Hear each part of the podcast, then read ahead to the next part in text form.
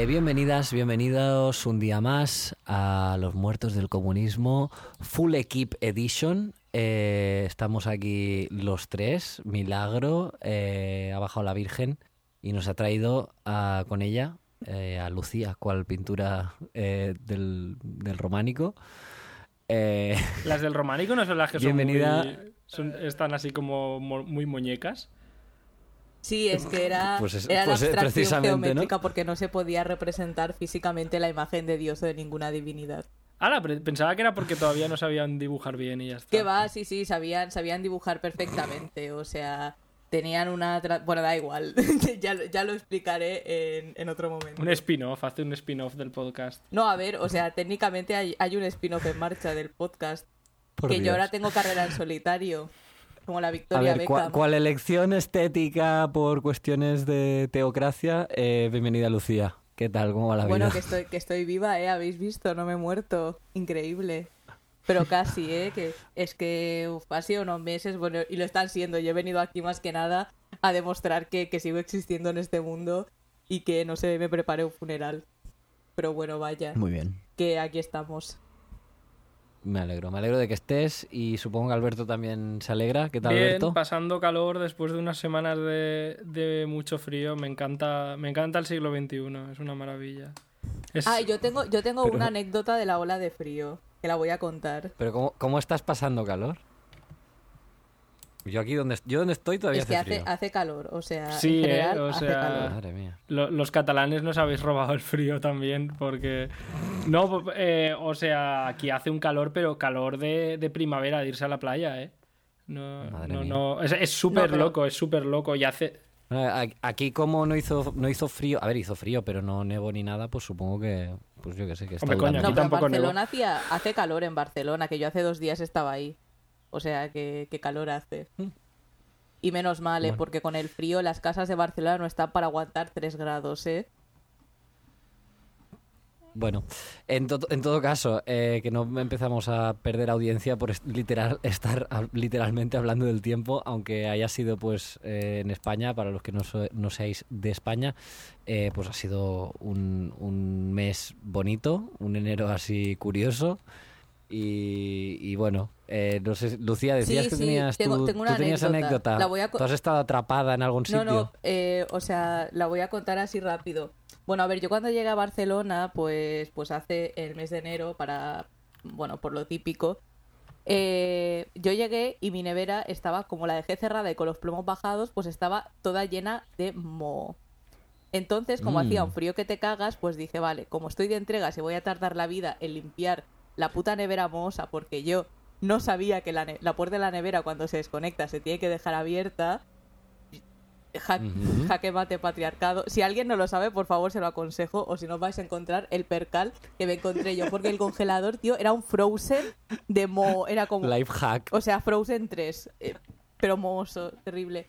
Y dije, vale, pues yo voy a utilizar el balcón como refrigerador. Y me compré uno, un ramen Vale. que dejé fuera en el balcón porque estábamos a 3 grados. Y esto es nevera ecológica. Lógico. Tío, y al día y al día siguiente una puta gaviota o lo que creo que fue una gaviota Oh, Dios. se comió mis putos fideos o sea me encontré el plato vacío con los pa- con papelitos por todas partes Fue- y dije bueno O una gaviota o un estudiante universitario lumpenizado con una caña de pescar. Que la- las dos Puede- posibilidades son viables en Barcelona. A ver es, es un Sí, octavo sí, sí. si ha sido un estudiante por favor que, que, que haga acto de presencia porque lo quiero conocer Se merecía el, día- se Que merecía el devuelva ramen. sobre todo que devuelva, que devuelva el ramen. ¿no? vomita el ramen hijo de puta y además eran los Maggi que cuestan 1.50 Sí, Hostia. Yo lo que estoy alucinando todavía, así en el tema humano, y ya pasamos a, a hablar del tema de hoy, eh, es de que, o sea, bueno, aquí en Valencia, porque esto en cada zona es en- de una manera, ¿no? Pero aquí en Valencia han metido Sí. ahora restricciones, en plan, pues eh, los pueblos así más grandes y las ciudades más grandes tienen no pueden salir los fines de semana.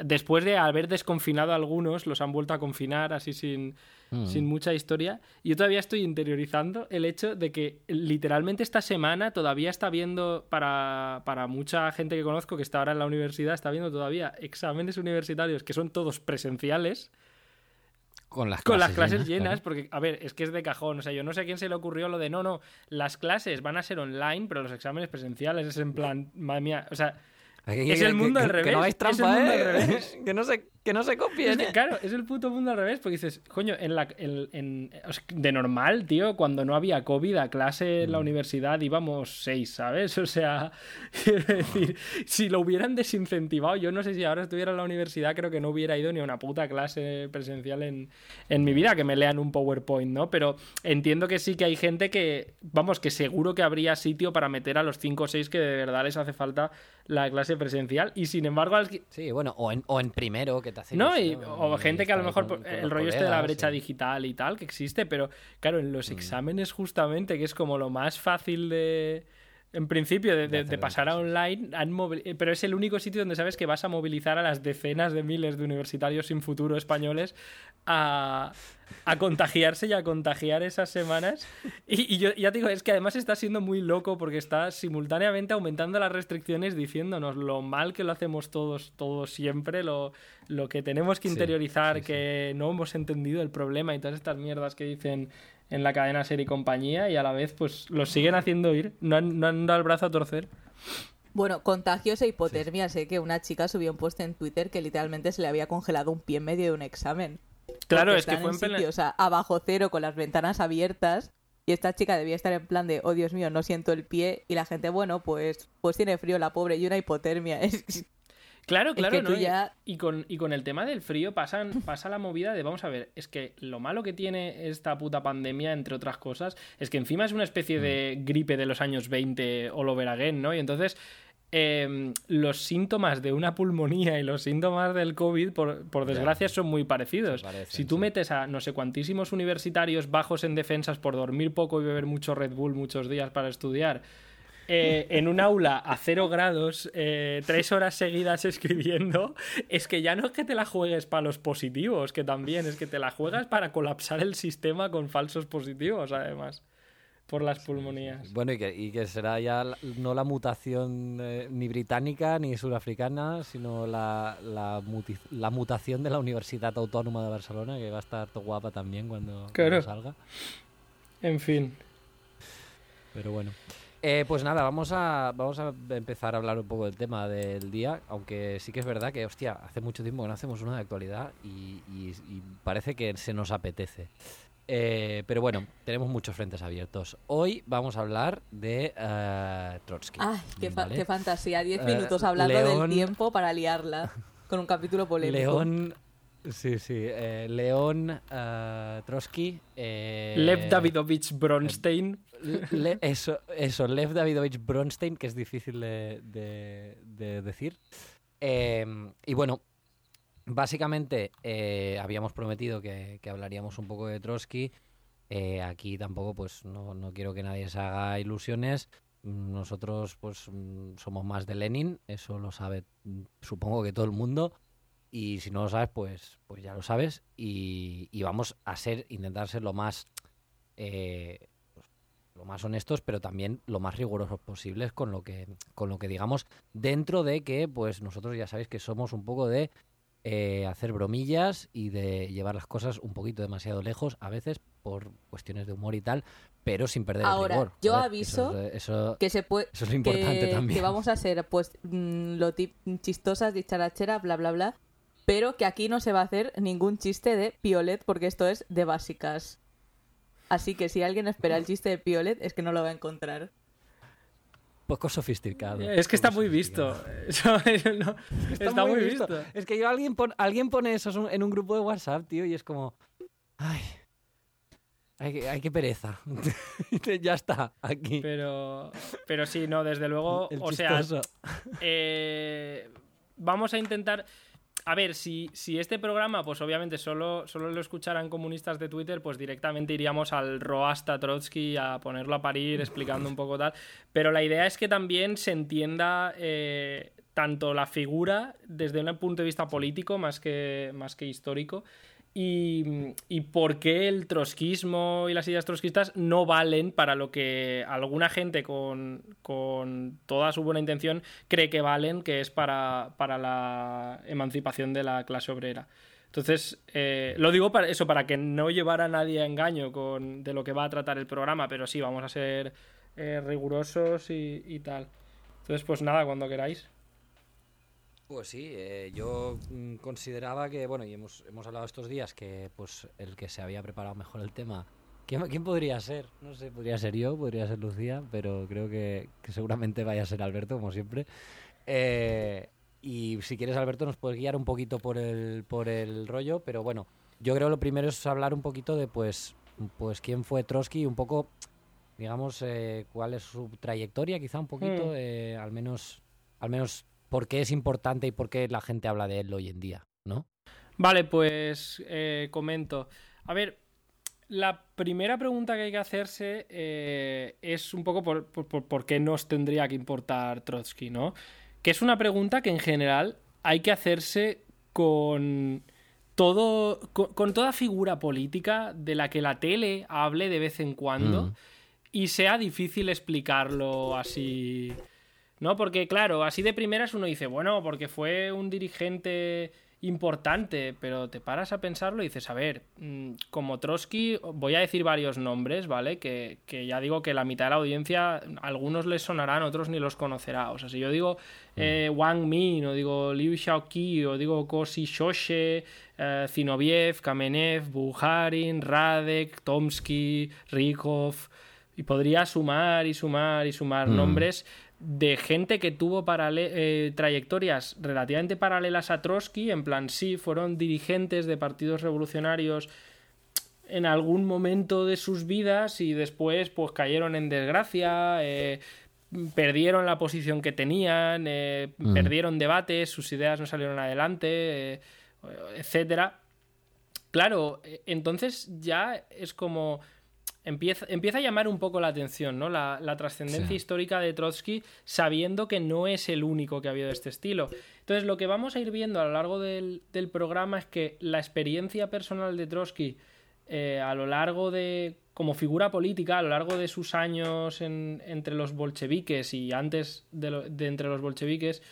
Mm, va a ir sirviéndole para destilar un cóctel de ideas que se parece lo suficiente al, marxismo-leninismo, al comunismo normal y corriente, como para que, digamos, pueda tener cierto público, ¿vale? Mientras que otras posturas políticas de disidentes eh, de procesos revolucionarios comunistas, pues generalmente tiraban más, eh, voy a poner el ejemplo de Zinoviev, ¿no? O sea, por ejemplo, si Zinoviev lo que defendía es que principalmente las aportaciones de Lenin se tenían que quedar en Rusia, pues a ver quién coño lo iba a seguir en la otra punta del mundo, ¿no? Em, y, este tipo de, y de este tipo de figuras hay un montón. Entonces, Trotsky va a ser el, el único que presente un cóctel de ideas que es muy, muy, muy parecido al marxismo-leninismo, pero no es lo mismo, no es exactamente igual, porque es en algunos puntos sobre el papel más intransigente. De manera que, por un lado, eh, tiene cierto atractivo, históricamente tuvo cierto atractivo, no, no enorme, pero sí para alguna gente pues a la que le parecía que la lucha de clases iba muy lenta o que mm, no estaban haciéndose las cosas todo lo bien que se podría, etcétera y actualmente, joder, yo creo que es el banderín de entrada de muchísima gente. Eh, es como. Es como el comunismo amable, ¿no? Es, como un comunismo sin contradicciones, sin discusiones a la hora de la cena, porque, claro. Eh, no, sé si alguna vez. No sé si alguna vez lo hemos dicho, me parece que sí. Pero es el, rollo de los comunistas buenos y los comunistas malos, ¿no? Y.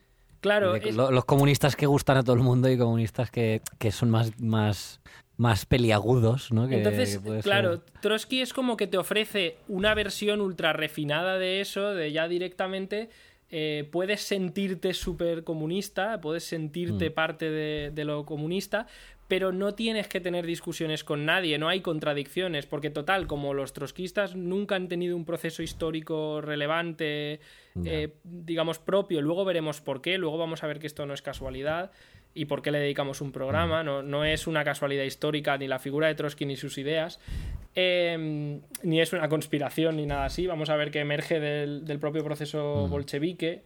Eh, bueno, pues eh, es, es que es lo típico, ¿no? De, de tienes a tu tío el cuñado sentado al lado en la cena de Navidad, eh, que este año no, pero bueno, en la cena de Nochebuena, eh, este año por Skype o como sea, y te dice, eh, pues yo qué sé, oye, eh, es que tú que eres comunista, que te gusta la Unión Soviética y con la de muertos de hambre que hubo, y entonces si tú eres trotskista, pues, eh, o si eh, empiezas con el rollo de Trotsky, puedes decir, no, no, porque es que eso en realidad era casi peor que, que el capitalismo, eso era una dictadura burocrática, yo eso no lo reconozco.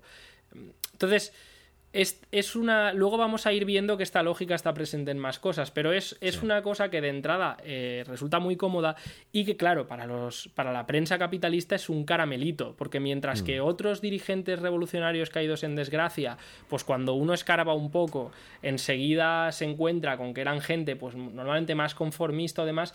Trotsky tiene como este halo que vamos a ver que es realmente es bastante falso, pero tiene De este halo. De ser bastante rebelde, bastante intransigente. eh, de manera que para los capitalistas eh, es, eh, resuena muchísimo en mm, todos los mitos posibles de, pues eso, comunistas buenos y comunistas malos. El, el mito judeocristiano de el, el señor que se sacrifica por nuestros pecados, rollo, no lo merecíamos, de bueno que era, ojalá hubiera estado, ¿no? Eh, Hombre, un, un clásico. Claro, otra, otro mito muy de este, muy de este estilo es... em, ay, ahora, ahora no, no... Joder, no también, caigo. también el del, el del antihéroe, que también lo han explorado últimamente en las series y tal. O sea, a ver, Trotsky encaja en muchísimos mitos narrativos. O sea, Claro, desde, desde el prófugo que lo echan por la justeza de sus ideales. la- la- el puño de mono también encaja muy bien en el cuidado con lo que deseas. Eh, porque es como cuidado, porque tú acá tú eres bueno y tú eres el comunista bueno y yo sé que tú eres buen chico, pero estos Mira te están hecho. utilizando y mira lo que le pasó a Trotsky, ¿no? O sea, claro que hay comunistas Claro, buenos, pero mira cómo acaban. a tal extremo que terminó que terminó muerto, tal. Después esto tiene varias bifurcaciones de Trotsky el Sí, sí, intelectual, Trotsky el humanista, que después voy a entrar en el tema Trotsky el intelectual, porque me parece muy interesante, porque esto es algo que él no abandona nunca en su carrera política ni en la forma de entender la política, ya más a nivel cómo se comporta él sociológicamente. Pero vaya, que el tema es que Trotsky es una, es una figura que se ha explotado muchísimo ya desde la prensa, desde la literatura y también un poco desde, desde la cultura pop. O sea, es uno de los de los comunistas que tiene muchísima trascendencia en la, en la cultura pop. Porque tú piensas y dices, vale, ¿qué comunista ha trascendido? Pues tú lo piensas y dices, vale, Britney Spears. Pero bueno, igual, igual nuestra Britney pues, pues no cuenta. Y esto es algo que es más quizá contracultural que, que otra cosa. Pero yo que, que me he hecho los deberes y me he visto la- las pelis de, de Trotsky, a mí es, es que me parece pues profundamente interesante. Desde ya, o incluso pelis que van relacionadas con el trotskismo, yo que sé, la, la heroicidad de los trotskistas en la guerra civil española y todo este rollo. Que... Sí, ¿no? Y, Pero, pero bueno. ¿Y cuál es el. Sí, Lucía, tú que sabes de pinturas, ¿cuál es el que se come a su hijo? El, Sat- El- ¿Es Saturno? o- Es Saturno, es Saturno. Saturno, sí, sí. Claro, encaja muy bien con ese mito de la revolución que devora a sus hijos, ¿no? De, de estos, en el fondo, el mejor sistema posible es el que tenemos, porque es que cuando intentas cambiarlo, tienes o, o malvados o los que son tan buenos, tan buenos que son los tontos útiles de los malvados. Y esto es un mito muy potente Sí. que, que Trotsky eh, refuerza mejor que nadie y por eso sigue teniendo cierta trascendencia. Es decir, eh, por eso sigue recibiendo la atención de los medios el día de su muerte, a diferencia de Zinoviev, Kameniev y todos estos que también murieron sí. purgados, si lo y es que, estos, es que estos mitos están en, en producciones culturales pop, por ejemplo. el mito del Trotsky bueno, intelectual, humanista, casi, casi ingenuo de su ansia revolucionaria. Hay una peli de 2009 que se llama The Trotsky. Oh, sí, la iba a comentar. Qué mala o es. The Trotsky, que es, que es un coming of age, es la típica, el coming of age es en plan las típicas pelis de, de adolescentes que pasan por, por cambios y se vuelven adultos, que va de, de, un, de un niño que que me encanta porque para conseguir a alguien que se parezca a Trotsky han puesto un judío con gafas. O sea, tú me pones. Es que por esa regla de tres te puedo protagonizar yo una peli de Trotsky, que tengo el pelo así para arriba. Es que es surrealista. Bueno, es un crío que se cree que es la, la reencarnación de, de Trotsky.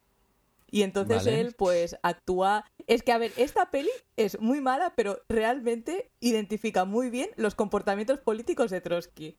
Porque al crío le echa, le echa a su padre, le castiga a su padre porque monta una huelga en la empresa de cuyo padre es propietario sin ningún tipo de apoyo a la clase obrera y es él haciéndose su propia huelga de hambre.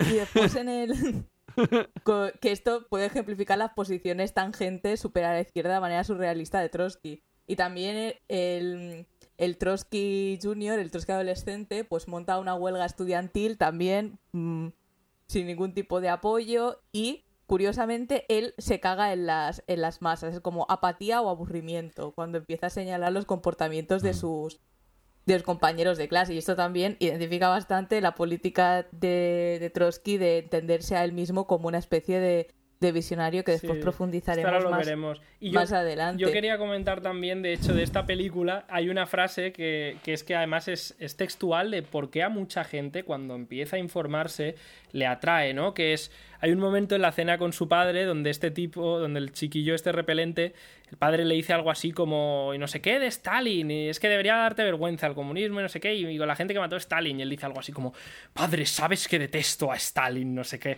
Y es como es, un. Bueno, sí que, sí que ejemplifica bien el, atractivo que tiene hasta cierto punto el, saber que es como una especie de comunismo bien, bien visto, políticamente correcto mm. desde el punto de vista de, lo mediático.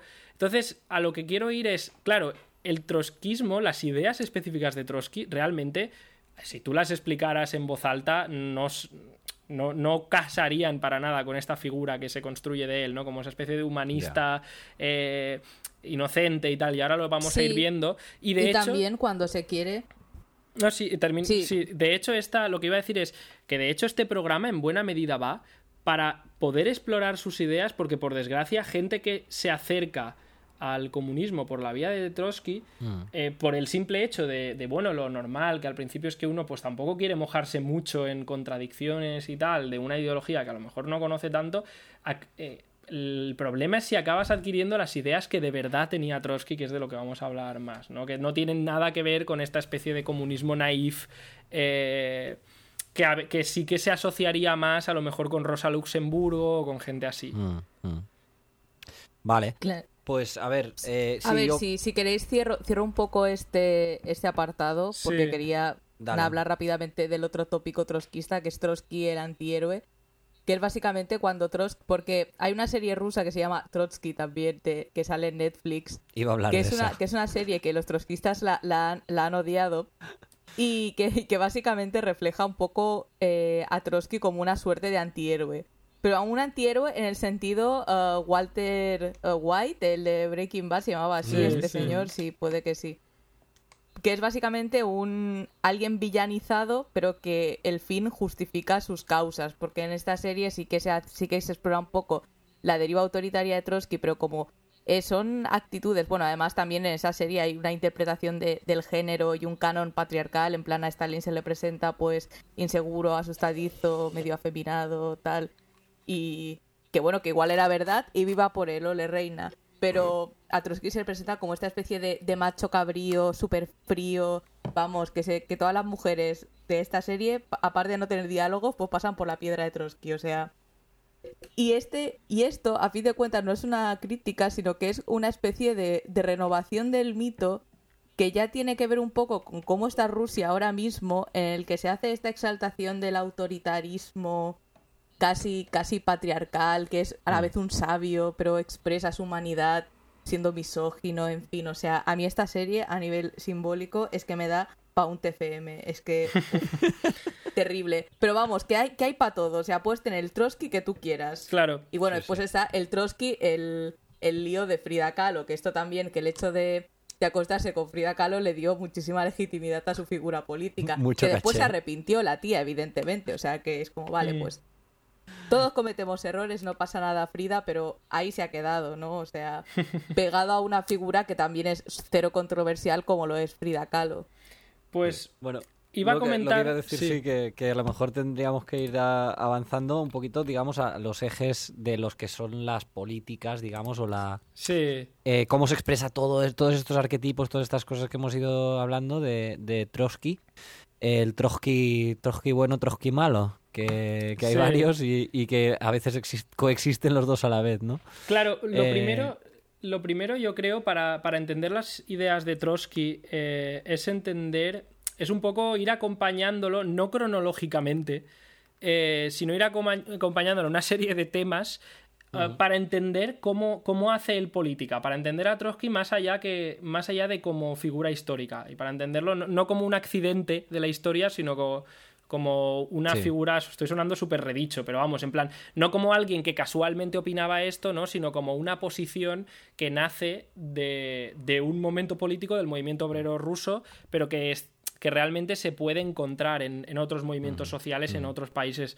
Entonces, la primera cosa que llama la atención de Trotsky eh, a lo largo de toda su vida, desde el principio, es una de las cosas a las que más fiel le fue, es que, an- a ver, ante cada... Hay, hay momentos de la historia en las que en un proceso político de obrero, del movimiento obrero, del movimiento popular, la historia te obliga a, a tomar bando, a tomar una decisión. ¿Estás por dejar pasar la oportunidad y un poco reforzar de alguna manera el sistema, el sistema capitalista, estabilizarlo, integrarte en él?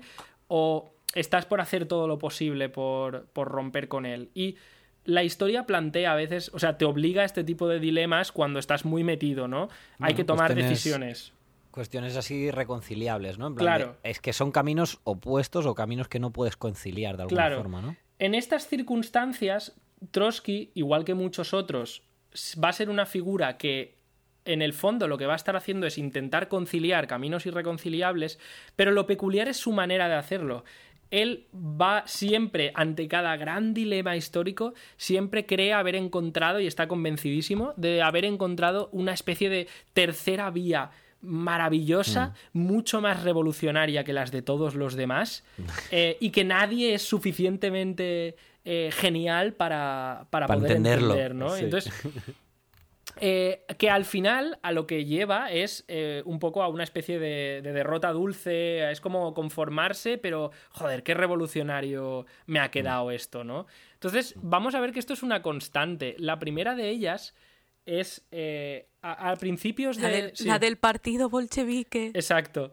A principios del siglo... Ay, es que esa me encanta. a principios del siglo XX, ¿vale? En 1903, los eh, socialdemócratas, bueno, los socialistas rusos estaban todos unidos en un mismo partido, porque en esa época, pues todavía no se habían separado los socialdemócratas de los comunistas, ¿no? Y entonces, eh, pues porque el capitalismo estaba empezando a desarrollarse como imperialismo, eh, que esto lo veremos en capítulos sobre el tema, pero en los estados se estaban volviendo más represores, se estaban militarizando, tanto las democracias como las dictaduras, y entonces, claro, los revolucionarios tenían que tomar una decisión. Querían tener un partido a la altura de las circunstancias, profesional, disciplinado, que planificase para hacer una revolución, o querían seguir teniendo partidos de masas que son como una especie de portavoces de los movimientos sociales, gestores, que tarde o temprano eh, iban, a iban a ser pastoreados o eliminados por, por el Estado, ¿no? Entonces, se van en el Congreso, en el segundo Congreso de los eh, socialdemócratas rusos, que es como se les llamaba en la época, ¿vale? Donde Sí. estaba Lenin, pero también estaba Martov, que eran, pues, eh, lo que serían hoy en día socialdemócratas y tal.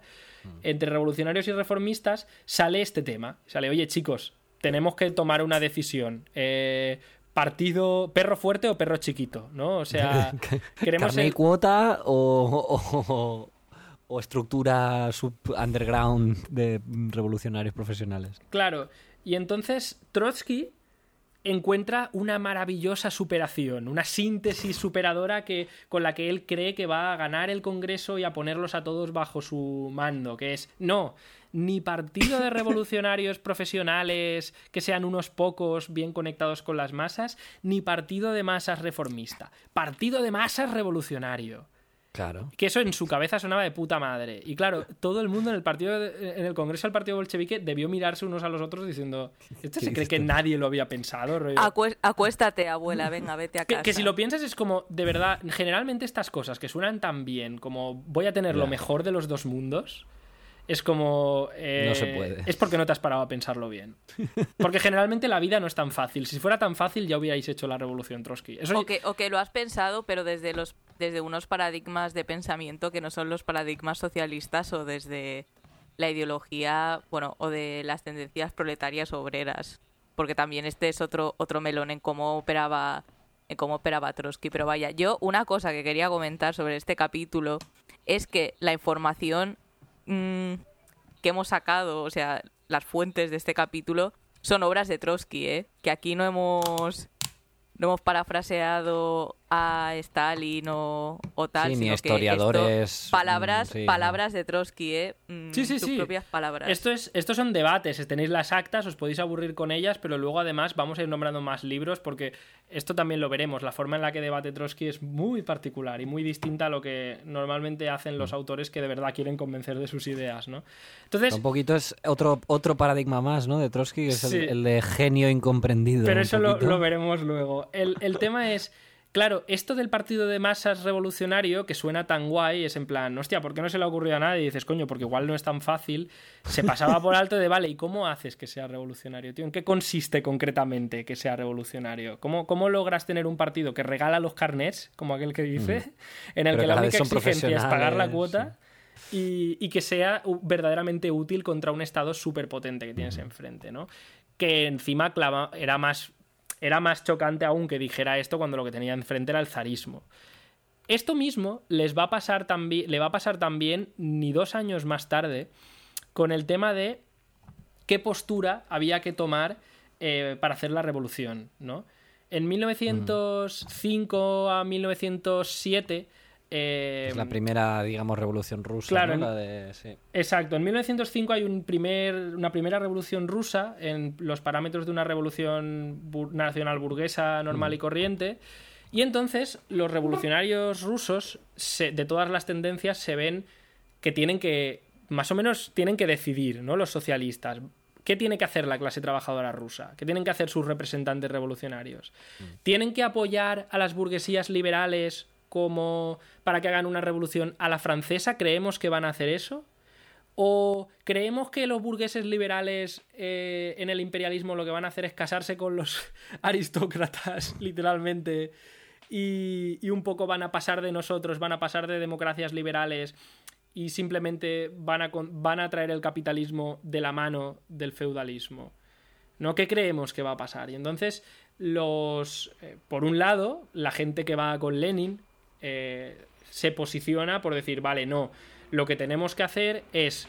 El proletariado tiene que dirigir la revolución democrática pendiente apoyándose en el campesinado, desde los burgueses del campo hasta los campesinos semifeudales explotados, por mm, traer la democracia, traer, digamos, los derechos democráticos a Rusia, es decir, la educación, eh, el derecho a libre expresión, eh, la, la secularización, el combate de- del, del odio religioso y demás, la liberación nacional, y en paralelo el proletariado tiene que ir avanzando un programa de eh, socialización de los medios de producción, mientras en el campo lo que se va haciendo es un reparto de la tierra de una manera que vaya deslindando el campo, ¿no? Entonces, Trotsky ve estas dos opciones y dice, es que ni una ni otra. A mí esto de la dictadura obrero-campesina me suena a compromiso. Yo esto no lo veo posible. Yo creo que los campesinos los campesinos, además, él los ve como seres horrendos, súper reaccionarios. Y él dice, no, a mí me gustan los obreros, pero los campesinos no. Y por tanto, eh, como los campesinos, sí. seguro que como total lo que tienen que hacer es una revolución democrática y eso va a acabar chocando con nosotros y se van a levantar contra nosotros y no va a haber manera de ganarlos para nuestra revolución, lo que tenemos que hacer es ni revolución obrero-campesina ni revolución burguesa apoyada por los obreros, que eran las dos opciones. Nosotros vamos a hacer una revolución puramente obrera con apoyo de la clase obrera internacional, que seguro, seguro, segurísimo que en cuanto, nos, en cuanto nos triunfemos nos apoya y triunfa también y nos defiende. ¿Vale? Seguro, seguro, seguro, ¿eh? Claro, esa, es que además lo bueno, lo más divertido de todo es que en el libro donde él desarrolla esto, que se llama Resultados y Perspectivas, él pone como ejemplo de un proletariado súper progresista que no va a cejar en su empeño de, de luchar por la revolución cuando vea que sus camaradas rusos triunfan al proletariado polaco, que debía ser lo más reaccionario del planeta, porque lo siguen siendo ahora mismo. Em, lo ponía como, como el ejemplo de, madre mía, los polacos, en cuanto vean esto, va a ser, va a ser aquello Se la- van a lanzar a tope. la fiesta de la Hombre, y tiene, y tiene su historia con, con Polonia, que imagino que luego la tocaremos. Sí, sí, Trotsky tiene sus cosas. Porque también es mm, pamear y no echar gotas. Claro, entonces, entonces este es otro de los grandes momentos. Y el tercer eh, gran momento que este... Bueno, este tiene como trascendencia histórica. Hay cuatro grandes momentos. El tercer gran momento Es, es, lo de la Primera Guerra Mundial. la Primera Guerra Mundial. Buah, el Tratado de Brest-Litovsk. esto, Esto es- esto es fuertísimo. O sea, hay un momento en el que esta, esta, esta es como, venga, esta es fácil, Trotsky. Aquí la decisión está clara. Cuando ha terminado la revolución, ¿no? Hay dos posiciones que los bolcheviques como gobierno revolucionario enfrentan. Tenemos que hacer lo que les prometimos a las masas y dejar la guerra, aunque sea Que- que es- que es perdiendo y nos han, cediendo. nos han dado el poder, ¿no? Pues Claro, tenemos que hacer lo que prometimos mm, y simplemente pues firmamos un tratado de paz y ya nos recuperaremos cuando podamos. O tenemos que continuar la guerra imperialista, eh, romper nuestras promesas y hacer como decían los mencheviques. Continuar la guerra imperialista y a ver qué pasa. Trotsky, o sea, y es fácil, ¿no? ¿Queremos guerra Sí, o queremos sí. paz? Bueno, Trotsky textualmente propuso en su en el capítulo, además esto lo podéis buscar, hay un capítulo de su libro Mi vida, porque en 1930 decidió escribir su autobiografía. Esa autobiografía es. Es, tre- es tre- Oh. es tremenda, es, Es- tremenda. Es básicamente como ese plan el, el capitán Rusia, rollo es, es- se ve a sí mismo como Homer cuando se ve en el espejo, en plan todo musculoso. Pues Trotsky textualmente, en el capítulo La paz de la obra Mi vida de León Trotsky, 1930, esto es textual, él propone ni guerra ni paz. Esta es su consigna. ¿Vale? O sea, hay que elegir, es en plan, venga, Trotsky, esta sí, esta es fácil, esta vas a poder Venga, tal. Guerra Guerra o paz, paz. guerra o paz. Él dice, Pues no, ni guerra no. ni paz. No me apetece, que no, que no me, no me vais a, no me vais a pillar por ahí. ¿Y en que qué yo con- soy- Claro, ¿en qué consistía ni guerra ni paz? Ni guerra ni paz, en el fondo era continuar la guerra, pero con una consigna revolucionaria. O sea, era todo el rato lo mismo que en las otras dos ocasiones. Hacer lo que hace la derecha de- del proceso revolucionario, pero con, la, con verborrea de izquierdas. ¿Qué pasa? Que Pero, esta- pero era peor todavía, ¿no? No era, no era realmente continuar la guerra, era como dejar de atacar. Y- Sí, era un y cuando, y armisticio cuando los otros ejércitos vean que, que no nos defendemos, pues harán la revolución con nosotros también. Exacto. Una cosa, una, una cosa así. Era no comprometerse locura. a nada. Ellos lo que querían era eh, cese del fuego unilateral, es decir, en ese sentido, pues, entre comillas, cumplir la promesa a las masas, pero no firmar nada. Nosotros no firmaremos compromisos. ¿Qué problema hubo? Que, por desgracia, esta postura sí la ganó. Eh, no me acuerdo en qué órgano, pero él logra ganar esta postura en el partido bolchevique. Y eso significa que parar el- las negociaciones, ¿no? el tipo estuvo parando las negociaciones de paz hasta eh, y burlándose de ellos. Hay un libro de Stephen Kotkin que es Stalin Paradoxes of Power, solo está en inglés, pero donde textualmente se cuentan actas de, de estas reuniones y demás, donde se muestra cómo Trotsky manda a Radek, o a veces creo que va él en persona, a reírse de los negociadores de las potencias imperialistas europeas. Em, ¿Qué ocurre? Que tarde, o sea, unos años más tarde, ¿Vale? Porque él piensa que, bueno, que haciendo eso, esas provocaciones y tal, la gente va a ver la bravía del pueblo revolucionario soviético y, se- y los otros ejércitos se van a, a alzar con, con ellos, ¿no? Entonces, ¿qué, qué acaba pasando? Lo que acaba pasando es. mm, las potencias imperialistas rompen las negociaciones al cabo de como de un año o algo así, y la Rusia soviética de repente tiene que rendirse sin condiciones, eh, que no sé si es la paz de Brest-Litovsk, que- de hecho, que que es básicamente les, les eh, Alemania es la única que firma esto, ¿vale? Sí, el y el resto resto de potencias sí. imperialistas europeas los invaden. Es decir, cuando recordéis lo de las potencias imperialistas que. las 21 potencias imperialistas que invadieron a, a la joven República Soviética Rusa en los años Trotsky. 20, El- tiene, tiene. Obviamente eso iba a pasar de todos modos, pero, pero, Ya, ya, pero- se hizo en una posición mucho más desventajosa a raíz de las posturas estas extrañas de Trotsky. Es que es un poco cerebro galaxia, ¿eh? Lo de ni guerra ni paz. O sea, Es, es que parece como- meme. Es como. Es, es como Galaxy Brain, Trotsky Brain. guerra, paz, ni guerra ni paz, ¿sabes? Eh, y luego ya la última gran decisión es, vale, cuando se muere Lenin, el país está por hacer, ¿vale? En el 24 el país está eh, por hacer, porque se han arruinado con la guerra y luego han declarado la NEP, que es como una especie de privatizaciones para atraer capital extranjero, dejar que la industria se desarrolle, dejar que en el campo los capitalistas del campo se desarrollen un poquito, pero el jefe ya había dejado claro que, chicos, que esto es temporal, que esto no es es socialismo, esto es capitalismo sí, de sí. Estado, ¿no? Esto no mola. Y entonces hay como dos grandes bloques. Se van definiendo dos, dos grandes Mm. vías de acción, porque en el fondo, en un país no hay tantas cosas que uno pueda hacer ante un, un modelo. Eh, básicamente están los que defienden que más o menos le podemos llamar NEP o no, pero más o Mm. menos hay que seguir con lo que hay, porque Rusia y la Unión Soviética jamás podrán ser. Está muy atrasada, jamás vamos a poder ser nada, tal y cual, somos una mierda, bla, bla, bla. Eh, que esto era lo que opinaban con distintas opiniones y distinto entusiasmo Bujarin, que Bujarin directamente tiene una consigna del palo, enriqueceos, enriqueceos. Eh, esto es literal, ¿eh? Bujarin tiene una, una postura de este palo. Eh, mientras que Zinoviev y Kameniev era más en plan Doomer ahí, súper... Es que no lo vamos a lograr. ¿no? en plan Virgin, el chat Bujarin, Enriqueceos versus Virgin, Bujarin y Kamenev, Rusia es demasiado atrasada. Y en el fondo lo que, lo que Bujarin, y lo que Kamenev, Zinoviev y Bujarin plantean al pueblo ruso, Eh. que acaba de hacer una revolución y acaba de pasar una guerra, civil, una guerra mundial y una guerra civil para bueno, una invasión mundial y una guerra civil para eh, de- defender sus derechos y el poder obrero, Es lo que le están planteando sí. es vamos a ser un país agrario dependiente, ¿no?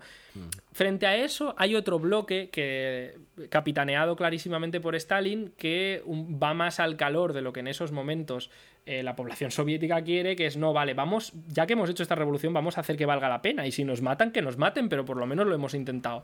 Que es, eh, vamos a, a- a un poco a, a mover las palancas y a construir la economía socialista, porque además, joder, justamente la- si la Unión Soviética no puede con la de recursos que tiene, ¿Quién eh, va a poder, no? Frente a esto, Trotsky, aunque con más matices que en posiciones anteriores, también niega la mayor, porque el debate se está planteando sobre todo en términos de qué tiene que hacer la Unión Soviética, ¿no? Si tiene o no que construir el socialismo. Trotsky lo que hace es, no, ese, ese debate es demasiado derechista para mí. Yo lo voy a plantear en, en dimensiones mundiales. La cosa va a ir de socialismo en un solo país o revolución mundial. ¿Vale? Es decir, él te va a decir, no, no, es que construir el socialismo por completo, tener una economía socializada, eh, donde la gente participe en la planificación económica y haya poder obrero, no es posible. Y entonces lo que tenemos que hacer es lanzarnos a la brava. eh, Un poco como aquel que dice conquistar Europa por las armas, ¿no? El ejército rojo tiene que ayudar a, a liberar países eh, limítrofes con la Unión Soviética Sí. Eh, y volcarse en eso, porque si no, la dependencia de la Unión Soviética subdesarrollada les haría tener que retroceder hacia, hacia el capitalismo, ¿vale? Entonces, es una manera muy curiosa de caer en las mismas posturas que, que Bujarin, Zinoviev y Kameniev en muchos sentidos, ¿no? Porque eh, aunque él sí que era más favorable a algunas de las medidas de nacionalizaciones y demás, no, no estaba totalmente. Como siempre, él nunca está totalmente del lado de la derecha, ¿no? Pero en la práctica, la postura de, de Trotsky a lo que hubiera llevado es a que la Unión Soviética hubiera descuidado por completo el frente económico a la vez que se lanzaba a una batalla perdida. Es decir, probablemente no hubiera habido ni que invadir la Unión Soviética. Los hubieran sacado a hostias eh, para colgarlos pro- los propias masas soviéticas, ¿no? Después de ver que, joder, no solo hemos hecho una revolución, hemos hecho dos revoluciones en el margen de, dos, de, de unos pocos años, eh, hemos aguantado l- una, una negociación de paz desastrosa, hemos eh, tenido que privatizar la economía, hemos aguantado una invasión, hemos aguantado una guerra civil contra los zaristas y ahora me estás diciendo, cabrón, que, que, todavía no vamos a tener zapatos, todavía no vamos a tener pantalones, porque somos atrasados y, si hacemos algo al respecto de, esto, ¿no? Entonces, em, esto, esto es algo que, que además eh, va, va, a llevar a posiciones muy raras, porque, por ejemplo, él de repente va a llevar a, aventurerismos, por ejemplo, su obsesión de que, mm. de que el campesinado era súper contrarrevolucionario le lleva a proponer en, el, en los años 20, en el 26 y 27, cuando acaban de salir de la NEP, todavía no han hecho ni un plan económico, mm. a, lanzar una, a querer lanzar una ofensiva frontal contra campesinos ricos y medios, ¿no? Que al final hubo algunas ofensivas, sobre todo la de los kulaks es la más conocida, la de los campesinos ricos, pero coño, mm, porque atacaron ellos, no, no porque hubiera que, lanzar una ofensiva frontal. Entonces, eh, eh, todo eh, esto ya te marca un curso de acción, ¿no? Que va a ser esta forma muy particular de acabar queriendo como no posicionarse en, las, en las grandes decisiones, querer encontrar siempre una posición o bien conciliadora, directamente derechista, eh, con, con, verbo mm. revolucionario, con palabrería revolucionaria, o bien simplemente mm, inviable, o sea, simplemente pues eh, un brindis al sol, ¿no? Es un poco, es un poco lo que comentábamos al principio, ¿no? De, por qué es importante Trotsky o por qué se habla de Trotsky a día de hoy y por qué, em, digamos, pues porque tiene ese carácter, ¿no? Ese, ese digamos, pues a raíz de, de este tipo de posicionamientos y tal, de, bueno, mantengo la, la mm, imagen revolucionaria, eh, izquierdista, mm, digamos, eh, en jerga así comunista, eh, pero a la vez prácticamente es que todas las propuestas o todas estas, estas tres, cuatro propuestas que hemos visto son directamente pues, pues castillos en el aire que liquidacionistas, que directamente es que si, si hubiesen tirado adelante como la decisión eh, que, se tomaba en ese momento, pues que pues hubiese acabado la, Unión Soviética antes de, haber empezado del todo, ¿no?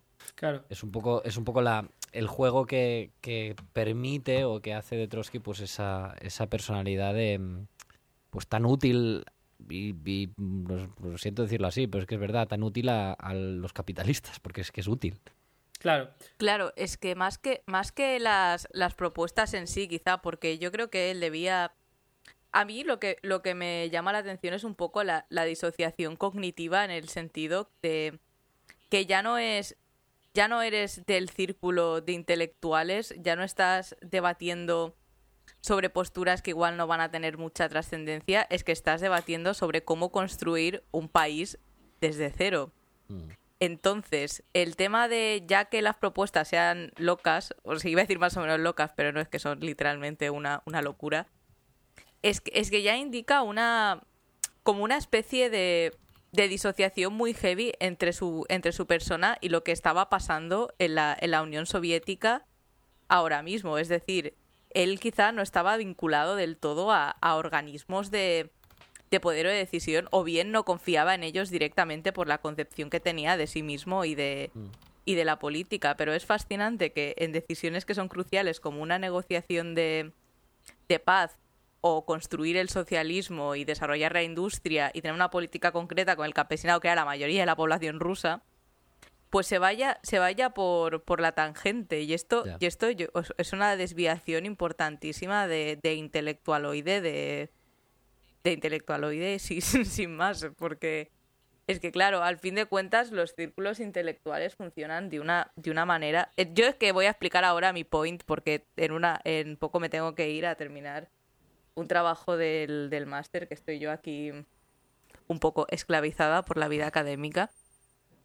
Porque a fin de cuentas los, los, círculos intelectuales sociológicamente funcionan de una manera muy concreta, que es básicamente el que se posiciona como, como líder o transmisor de la cadena de conocimientos, busca una, una verdad en un círculo pues que podríamos entender como relacional entre, entre iguales y el problema de, extrapolar esto fuera de, un debate universitario, de una mesa redonda o de lo que coño sea, es que básicamente no deja de ser una cosa que es excluyente.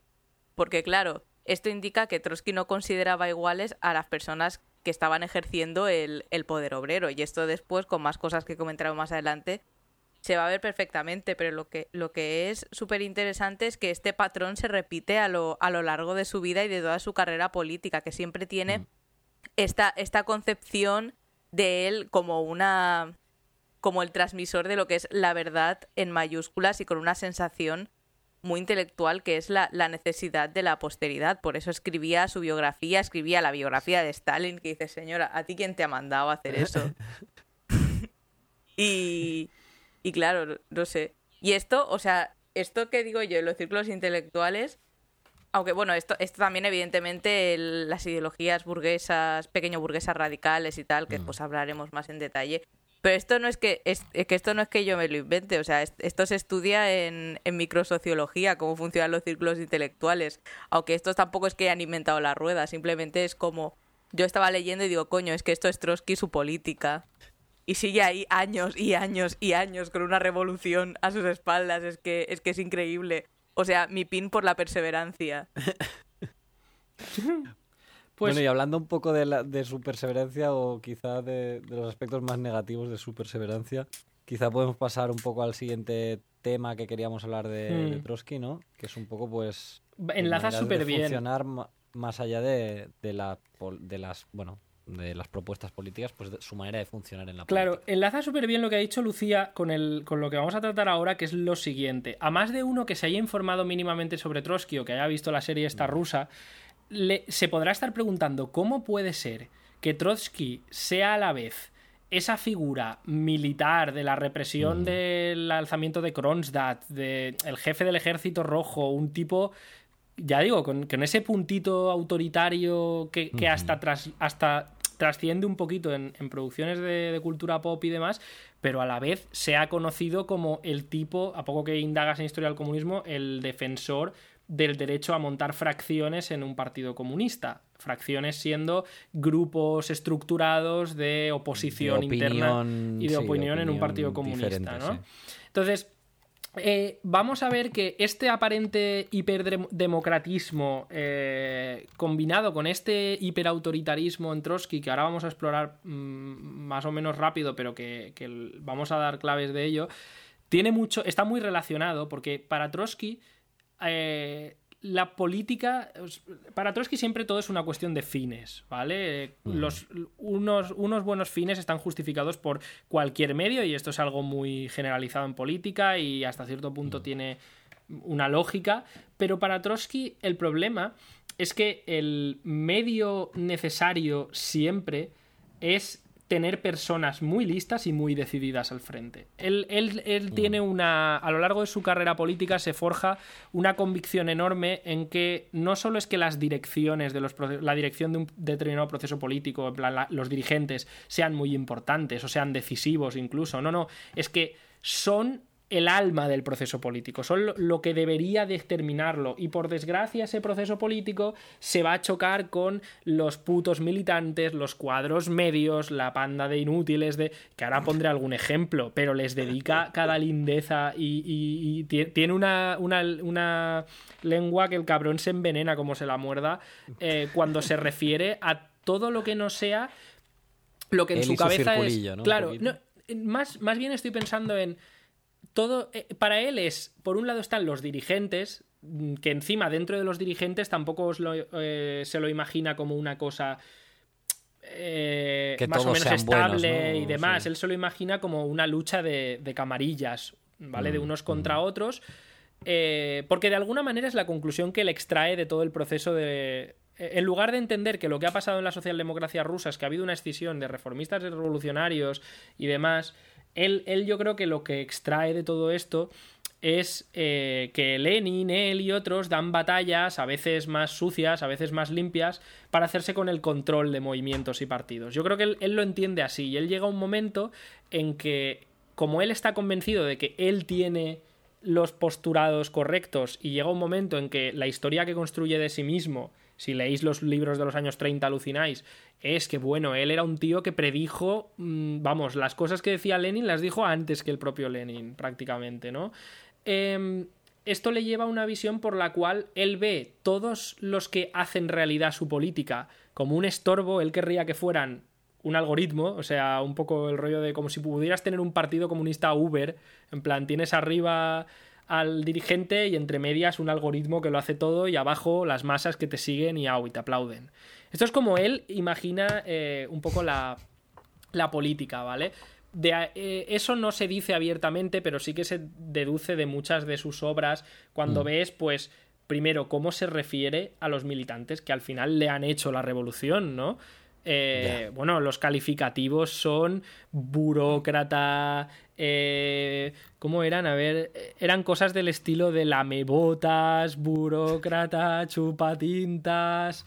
em, son, son, todo, son todo una serie de, de palabras de lo más de lo más reveladoras sobre cómo Sí. ve él a la militancia de- del Partido Comunista y eh, por cómo vemos que va tratando a las organizaciones de masas, ¿vale? Mm. Entonces, uno cuando mira libros suyos como el de La Revolución Permanente, que habla muy poquito de la Revolución Permanente, ¿vale?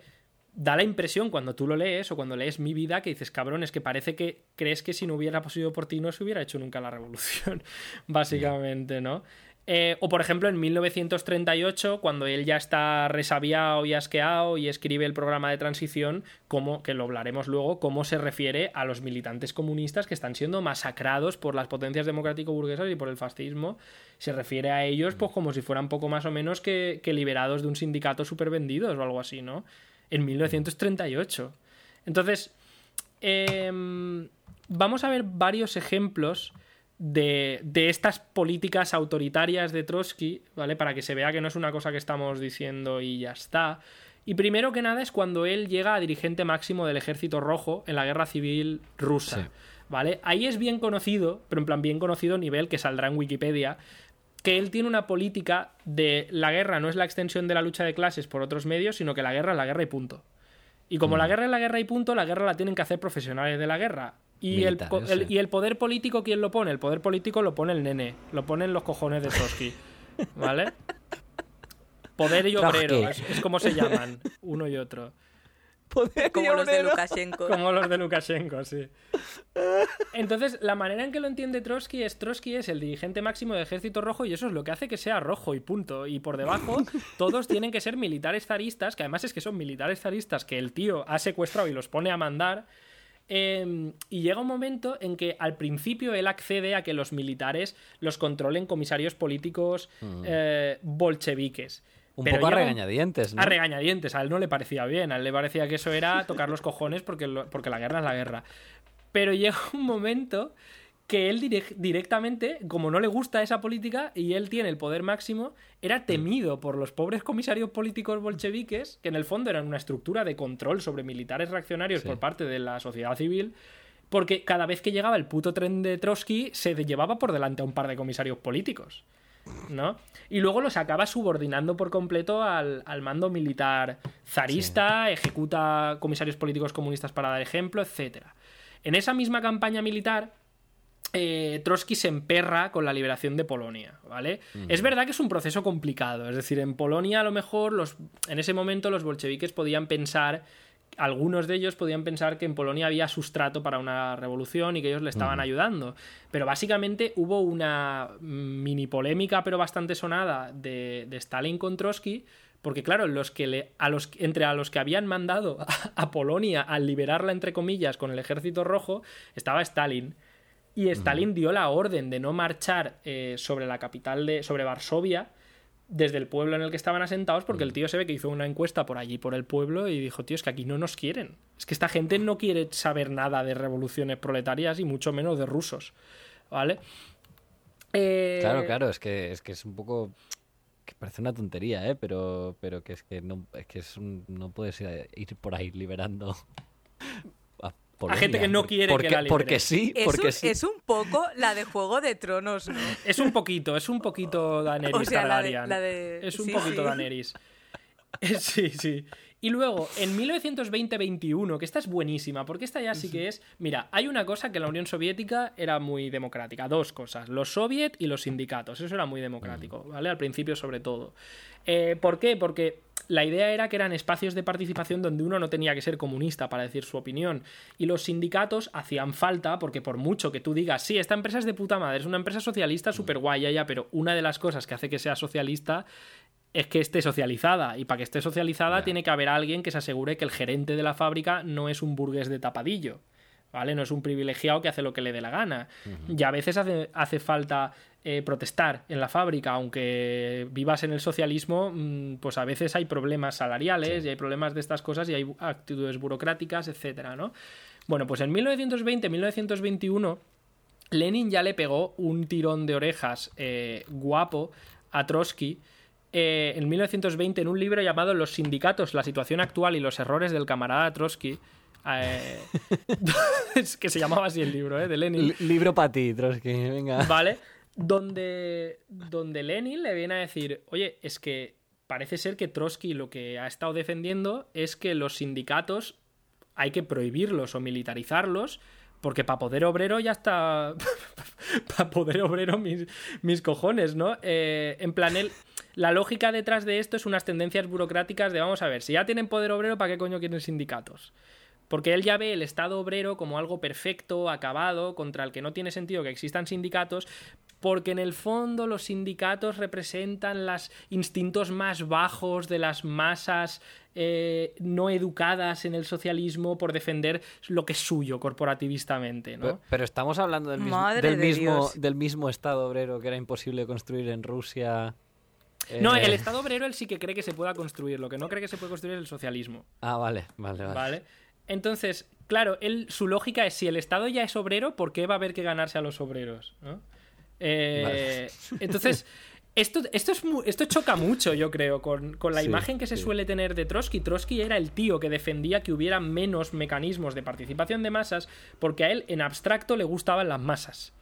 Pero debía estar pensando en las masas de la pizza, porque lo que eran las de verdad le molestaban, porque al final, como él tenía esa visión genial, él es como el director de orquesta frustrado porque sus músicos no dan vida a, su, a sus obras y dices, no, es que igual el problema son tus obras, que no hay quien las toque. ¿Vale? Entonces, él, él cada vez más. Eh, bueno, Lenin trató de hacérselo entender, ¿no? Entonces, Trotsky siguió maniobrando bastante tiempo para en la práctica sacar adelante su postura sobre los sindicatos, allá donde él tenía eh, poder. ¿Vale? Entonces, el complemento perfecto que a esto, que es la otra cara de la moneda, es el fraccionalismo. Porque claro, el fraccionalismo eh, suena súper democrático, ¿no? Hostia, pues oye, ¿por qué en un partido comunista eh, no puedo montarme una mm. fracción? No puedo montarme una oposición organizada em, y, tal con mis colegas donde aprobemos nuestros documentos. A ver. Para eso hay otras cosas y funcionan de otra manera. Claro, la, idea, la idea es que un partido comunista es una herramienta de combate eh, que tiene que estar a la altura del Estado, ¿no? Entonces todo tiene que debatirse, pero una vez estamos de acuerdo en algo, hay que ejecutarlo, porque si no, la democracia solo es. La democracia no solo es demo, también es cracia. No, no solo es pueblo hablando, también es poder ejerciéndose. Entonces, por extensión de esto, eh, el partido, si no tiene una estructura capaz de imponerse sobre rifirrafes y demás, eh, pues no va a funcionar.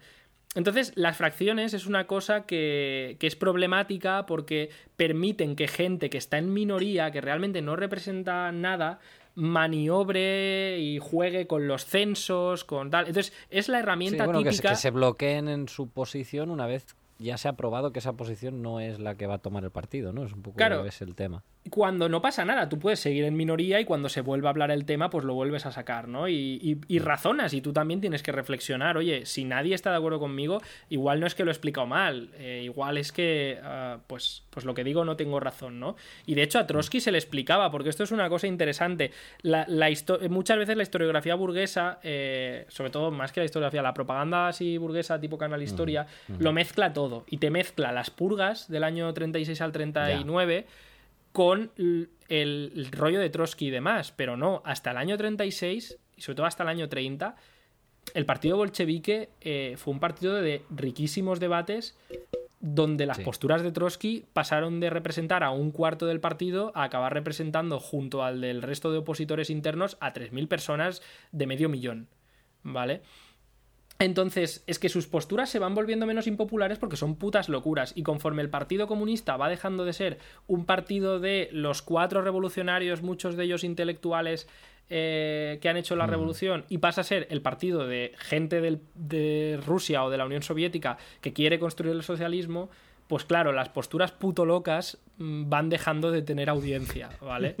Porque la gente quiere comer, quiere y estas cosas. esos lujos, esos lujos. Estos caprichos burgueses de las masas. Entonces, hombre, de hecho hay un montón de actas sobre esto, ¿eh? O sea, todas las actas de los, de los 20 y todas las conferencias y plenos y tal, siempre está el tema, el tema Trotsky. Todos ahí desmontándolo punto por punto. 20.000 veces. De hecho, también, sí, sí, además también me suena que no sé, que no sé quién era que quería deshacerse de, de Trotsky, por favor. en el 26. Sí, sacad, sí, sí, sacata esta de aquí. A ver, y Stalin se, opone. Sí, Stalin se opuso. Sí, sí, se opuso. Fue como, no, vamos a explicárselo por 400.000 millones de veces más. Era como la quinta y es como, vez. a ver, Stalin, que pierdes pierdes el tiempo, te considera una mula montañesca, o sea... Curiosamente, la infinita paciencia de Stalin no, no ha trascendido a la cultura popular. Claro, Zinoviev, por ejemplo, que era un mal bicho, sí que era un fontanero de cuidado, un aparatero, eh, intentó darle a, Trotsky su propia medicina de jugar a las direcciones o tal y lo expulsó del partido, ¿eh? No, es que quisiera, lo expulsó del partido aprovechando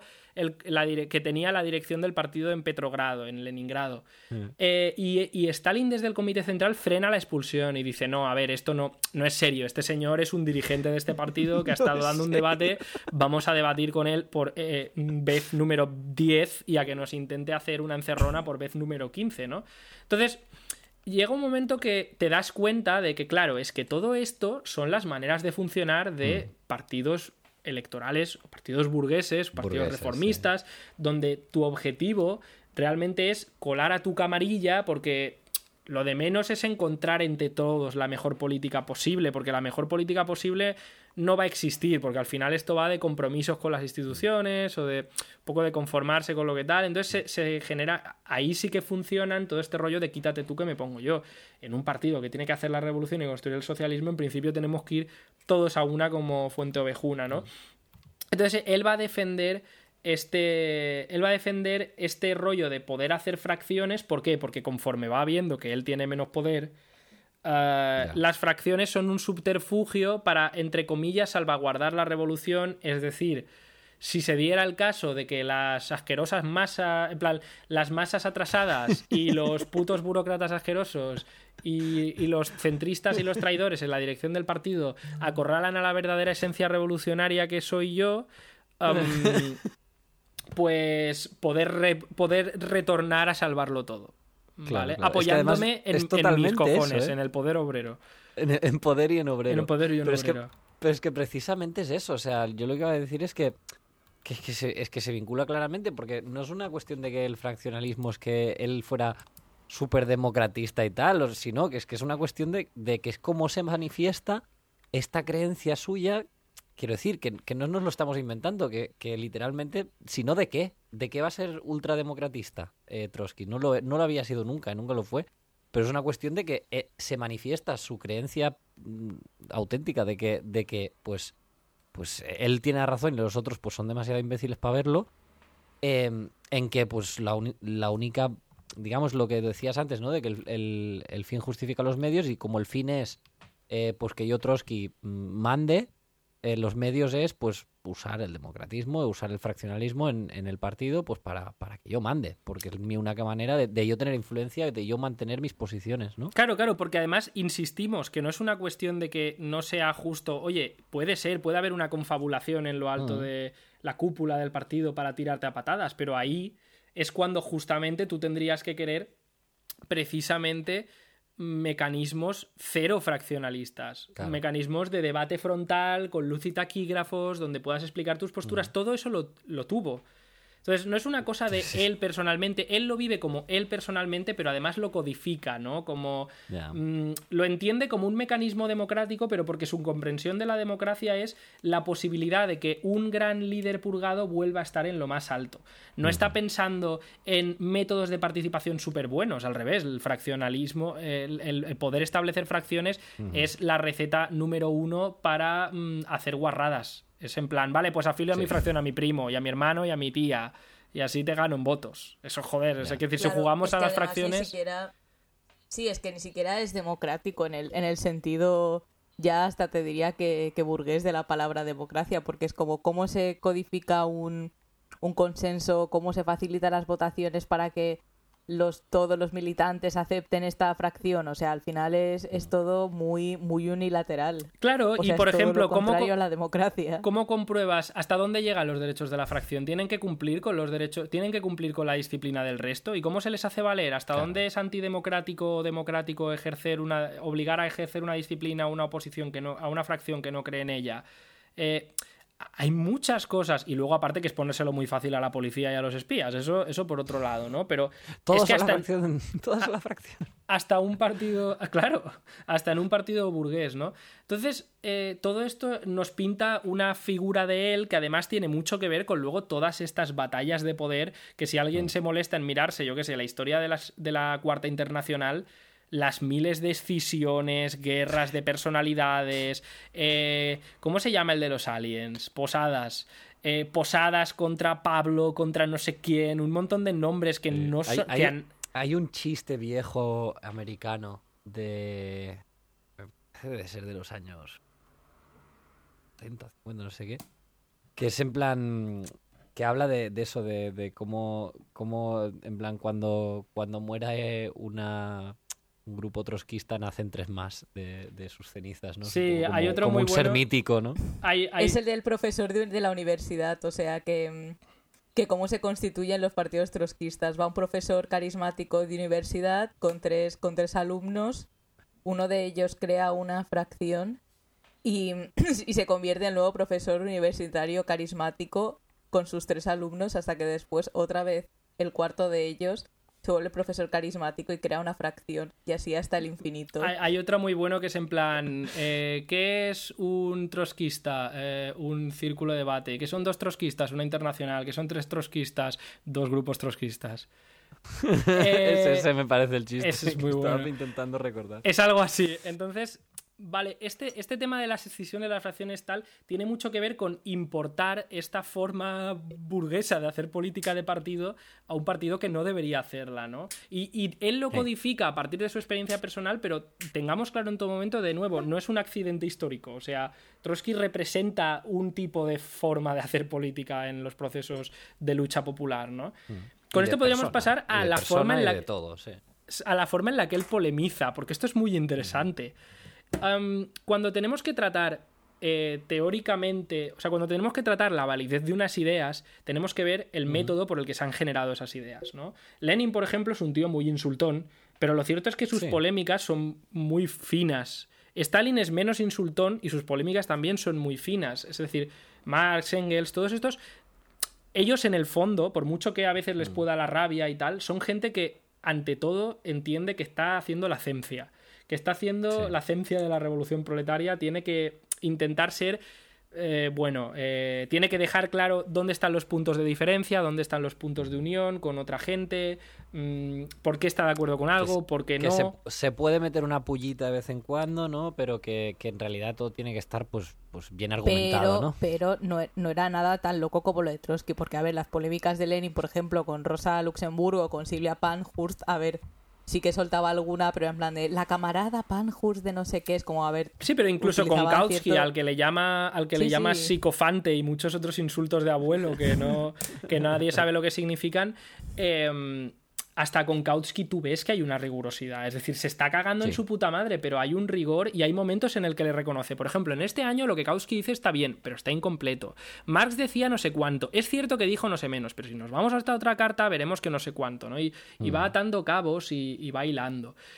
Vale, Trotsky no. Trotsky no produce así sus ideas. Tenemos que tener claro que Trotsky ha tomado una decisión y luego lo que hace es construir alrededor la teoría sobre esa decisión. Entonces, una cuestión problemática cuando uno intenta eh, escribir sobre de qué va la obra teórica de Trotsky, es decir, hasta para alguien que quiere informarse, es que cuando mm. te coges, en plan, no sé, tienes 14 añitos, los ojos ahí brillantes, de ganas de emprender de la revolución, voy a leer a este tío que me han dicho que es como el comunista bueno, voy a leer a Trotsky, venga, la revolución permanente, qué bien suena, voy a leérmelo. Y descubres que putas 30 páginas son él rajando de rusos mm, que no sabes nada de ellos, diciendo que él siempre dijo no sé qué y él siempre estuvo de acuerdo con Lenin en no sé cuánto, en el año 30, que ahora veremos que además es mentira. Em, y solo en el epílogo te explica así un poquito por encima eh, de qué va la revolución permanente, ¿vale? Entonces, ¿por qué es esto? Todo esto tiene mucho que ver con toda esta forma de hacer política, ¿vale?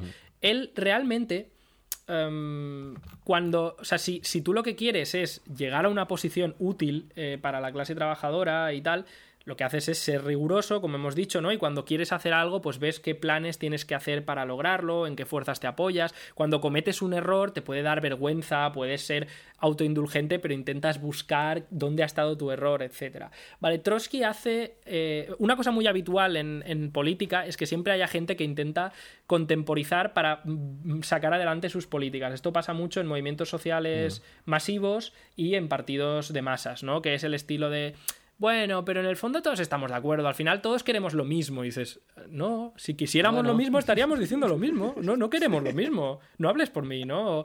Venimos de tradiciones muy diferentes, pero hemos confluido en una misma lucha. Y dices, no, no es verdad, tío, no, no hemos confluido en nada, cabrón. O sea, no, no me vendas la moto. Entonces, vamos a encontrarnos que Trotsky... Sin, hablar de nadie, ¿eh? No, no, estamos aquí. En realidad no estoy hablando de nadie. Son, son cosas que, que, pasan en todas partes. Es decir, me imagino que hasta en el PP eh, pasarán debe, estas cosas. Debe pasar, sí. Entonces, cuando tú lees a Trotsky, lo que te llama la atención es que él no sigue una, un razonamiento ordenado para demostrar lo que piensa, no enmienda sus errores, él lo que hace es lo enmascara. ¿Por qué? Porque él lo que está queriendo de nuevo no es ganar un debate ideológico que tal y tal. Él está queriendo dar gato por liebre para estar él arriba, porque él es el dirigente genial y porque la lucha de clases es para él, desde su punto de vista, algo que requiere una creatividad extrema eh, y, no, em, y no batallas de ideas y no todo el mundo vale. ¿vale? Entonces... Eh, él, por ejemplo, te encuentras con que sobre el tema este que hemos hablado antes del partido, de la diferencia sobre el partido, como ese es un eh, debate que él es incapaz de decir, mira, yo no defendí lo que defendí, él lo admite como el único error, la, única vez que, ha cometido un error. Su vida prácticamente lo admite así en el libro de la Revolución Permanente, en plan, y se me volverá a echar, ¿en qué libro era? Ahora lo miro, pero es en plan, y se me volverá en nuestras divergencias de 1923. Y alguien me querrá volver a echar en cara que yo defendí esto. Pues sí, lo defendí, cometí un error, no sé qué, pero el cabrón, la manera en que lo dice no es, yo defendía esto porque creía que se podía hacer tal, no, él lo defiende, él lo desdibuja, borra la cuestión del partido y dice, no, es que claro, mi error fue querer contemporizar demasiado con los compañeros mencheviques, que en esa época yo pensaba que eran buenos revolucionarios y yo quería... Y mi en plan, coño, que al final parece que una discusión súper trascendental por la que Lenin le, le llamó de todo, pero de todo, o sea, barbaridades mm. enormes, en plan, es una, es una culebra, es una rata de dos patas, etcétera eh, Trotsky lo convierte en no, es que Lenin me pegó una colleja porque fui demasiado bueno. Es que, es que yo era demasiado bueno. No, no, nunca he tenido esa. era, era demasiado bueno y me engañaron. Claro, demuéstralo, demuéstralo que, que, él no lo hizo por eso. Claro, entonces, esa es una de ellas y es lo más parecido a una autocrítica honesta que vamos a encontrar en obras posteriores al año 20, cuando él empieza a darse cuenta de mm. que el jefe se está muriendo y que, y que mm. él quiere estar en la posición del jefe porque cree que incluso él sería más genial que Lenin, pero con Lenin pues también es muy genial y lo respeta, pero después de Lenin tiene que ir él, y eso está claro. ¿Vale? Entonces, él emprende toda una campaña por la cual eh, niega la existencia de un corpus teórico trotskista. Él habla de que él mm, tiene mm. el marxismo-leninismo. Y dices, coño, tienes el marxismo-leninismo, pero estás en contra de la postura de todos los demás marxistas-leninistas. O sea, tienes la, tu marxismo-leninismo, ¿no? Él, niega bastantes años la existencia de un corpus teórico propio, luego acaba fundando su propia internacional. Em, y lo más curioso es, por ejemplo, cuando se refiere al, tema de la... Eh, porque hay, hay, puntos donde falsifica su postura. Eh, que en mm. esa época debía ser más complicado de comprobar. Por ejemplo, hay un punto en el que él dice, no, yo, sobre la revolución permanente, no, no hay diferencia alguna entre la revolución permanente y la postura de Lenin dices, vale, ¿y entonces por qué tiene otro nombre? Y te pones a mirar, en ese libro él te dice, no, porque en el capítulo no sé qué de mi libro, eh, resultados y perspectivas, pues yo ya explicaba que mi diferencia con Lenin era en torno al peso que tenía que tener el campesinado y tal y cual. Pero básicamente era una cuestión terminológica. Él viene a decir, no, si en el fondo estamos diciendo lo mismo con palabras diferentes. Vale. Pero luego tú te vas a ese libro y si pasas del capítulo 3, em, vas a descubrir que no. Vas a descubrir que, de hecho, él dice abiertamente que piensa que el campesinado los va a traicionar, que el campesinado no es de fiar y que hay que hacer la revolución solo con la clase obrera internacional. Y la revolución permanente es difícil decir exactamente qué cojones es la revolución permanente, pero resumidas cuentas viene a ser que la revolución permanente es una revolución del país de nunca jamás que haces con la clase obrera internacional al completo, apoyándote temporalmente en campesinos e intelectuales, nunca jamás con la burguesía nacional, que esto ahora lo comentaremos. Em, y dando saltos. Es en plan, cada revolución que hagas no puedes estabilizar tu país y utilizarlo de cuartel general para apoyar revoluciones en otros países o demás, como, como hizo la, URSS. A la que has terminado una, a la siguiente, ¿no? Te lanzas a otra eh, porque no te puedes fiar de que los intelectuales o los campesinos u otros sectores de las masas no puros eh, se te lancen al cuello y porque además como no vas a construir el socialismo eh, al menos no completamente pues la gente pues tampoco va a estar muy la gente no va a estar muy contenta con lo cual mm, probablemente te tienes que dar prisa y ser lo represor que haga falta porque te va el tiempo a, la contra no entonces eh, todo esto. Es que es muy loco lo de la revolución permanente, yo lo siento, pero. Ahora, ahora entramos, ahora entramos al contenido. justificar con una, con una frase súper super marginal. Creo que creo que de Marx es como un último, un último párrafo. Además que, realmente es más que un concepto, es como una especie de, frase de frase hecha en el que, bueno, básicamente es lo típico de, internacionalismo, bla, bla, bla. Y él al final se lo, se lo agencia como concepto propio. Además es, además es súper vago, porque una, una de las cosas que a mí real, que me cuesta, es en plan decir, pero ¿qué, qué está diciendo este señor? Y digo, igual soy yo, igual soy yo tonta, pero, pero no, o sea, es que es aposta, es exactamente. Yo tengo que decir que, que recuerdo el, pasaje este de Marx y porque además, pues precisamente es algo que, que, tenía curiosidad de ver de dónde coño salía. Em, y literalmente, mm, a ver, esto será cuestión de opinión o de lo que queráis, ¿eh? Pero, a ver, Marx en ese pasaje donde habla única vez, por única vez eh, en toda su obra de la revolución permanente lo que está diciendo es que la construcción del socialismo es difícil y, mm, pues hay que estar ahí a tope con, la construcción del socialismo, ¿vale? Sin, sin, realmente llegar a decir eso, ¿vale? Pero después se saca de la chistera, se saca de la chistera todas estas múltiples cosas que, que, ha dicho Alberto, que simplemente es, estas son mis teorías a lo largo de los años que nadie ha querido seguir eh, aparte de yo y mis pocos fieles seguidores, las condenso, hago un listado y eso es la revolución permanente, todas ellas. Por cierto, por cierto, sus fieles seguidores, sus fieles seguidores a los que detesta. Que esto es otra de las cosas. En el rollo de la polémica, esto ya sí que es una cosa que es más por, por el cotilleo, ¿no? Pero si te. A ver, espérate, que antes quería hacer un ah, inciso. Que, que, es, o sea, vale, que básicamente otro, otro detalle de la apropiación del nombre Revolución Permanente nada, una cosita sin, mm. sin ningún tipo de, importancia que dices, uy, un, una nimiedad. Es que Marx no vivió la construcción del socialismo. Claro, claro, por definición no se estaba refiriendo a lo mismo. claro, que esta, que esta es otra, o sea, es un cambio, una descontextualización brutal de una consigna.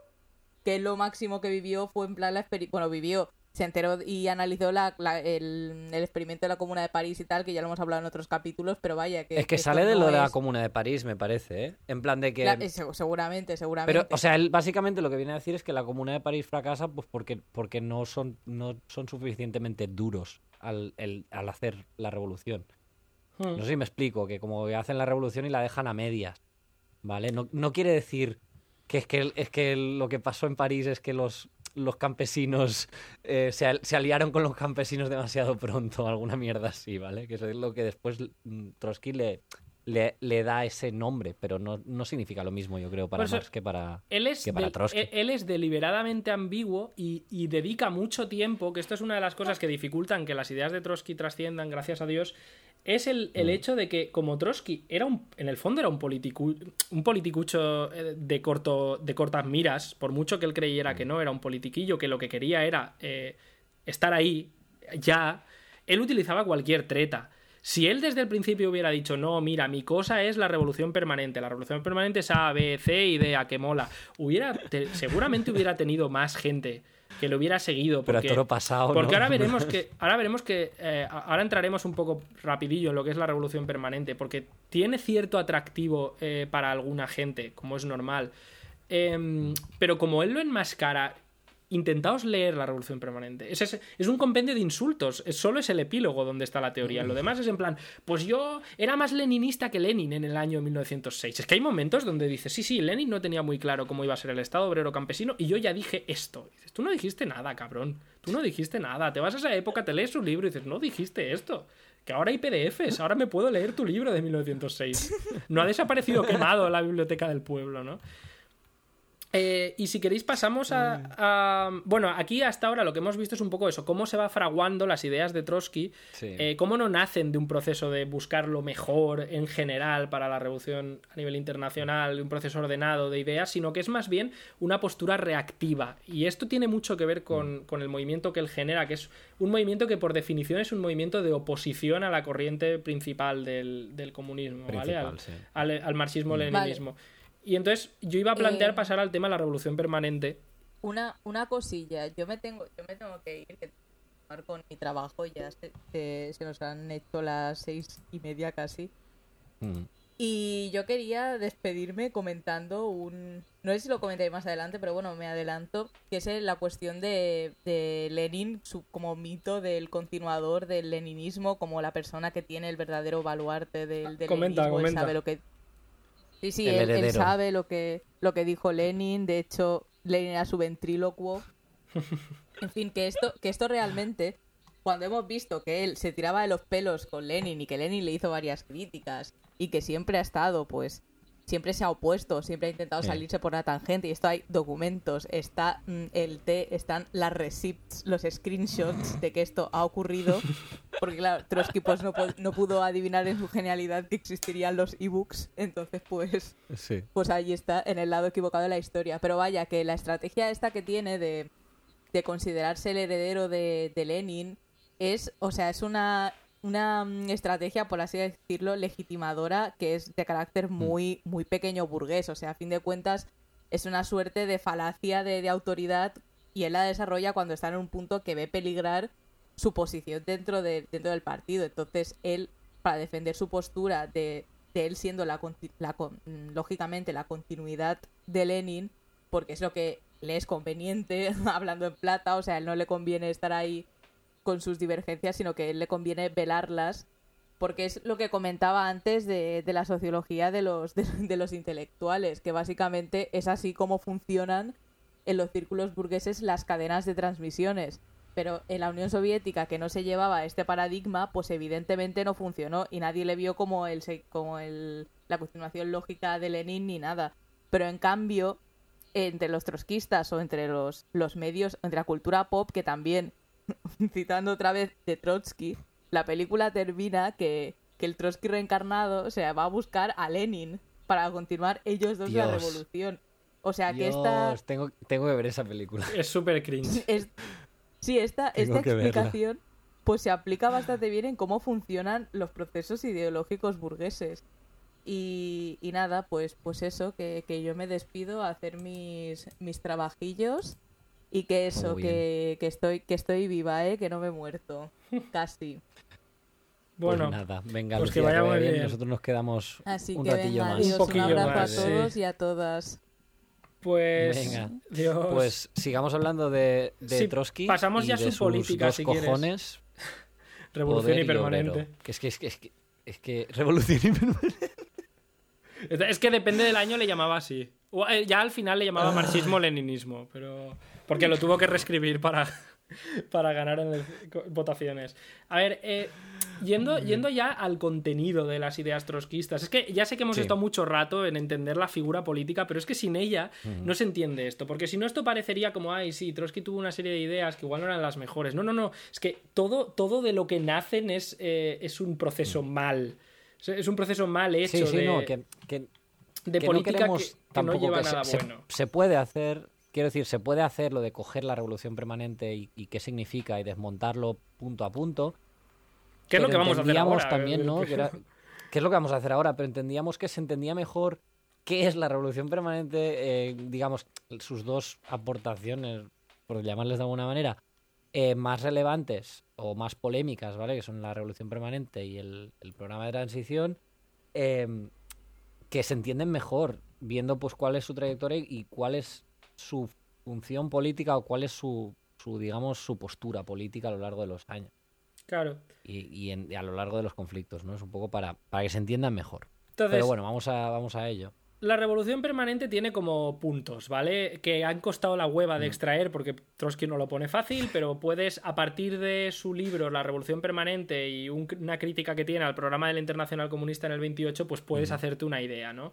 Lo primero que todo es lo que ya hemos dicho. No se puede construir el socialismo en un país y punto. Y no se puede y ya está. Porque si te pones a hacerlo, según mm. Trotsky, la economía se va a estancar por algún motivo y va a llegar un momento que vas a volver a depender del extranjero y encima vas a generar chauvinismo. Él llega un momento que hace un argumento chorra de ¿qué es el socialismo en un solo país? Pone que él cada vez, cuando ve que el nazismo triunfa, le empieza a llamar demagógicamente socialismo nacional.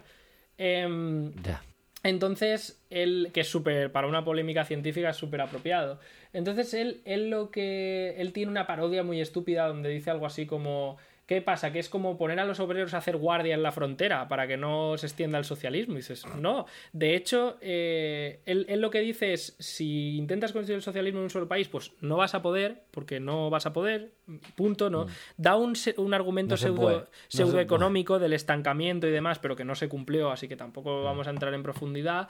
Eh, y luego él dice que como esa dictadura pues va a ser exclusivamente los proletarios apoyados temporalmente en algo, él lo que dice es mm. que el proceso socialista de las ciudades y el proceso de revolución democrática eh, burguesa mm. que dirige el proletariado para el campo son contradictorios, pues esa contradicción va a volverse antagónica y los campesinos un poco van a echar a patadas a la dictadura del proletariado.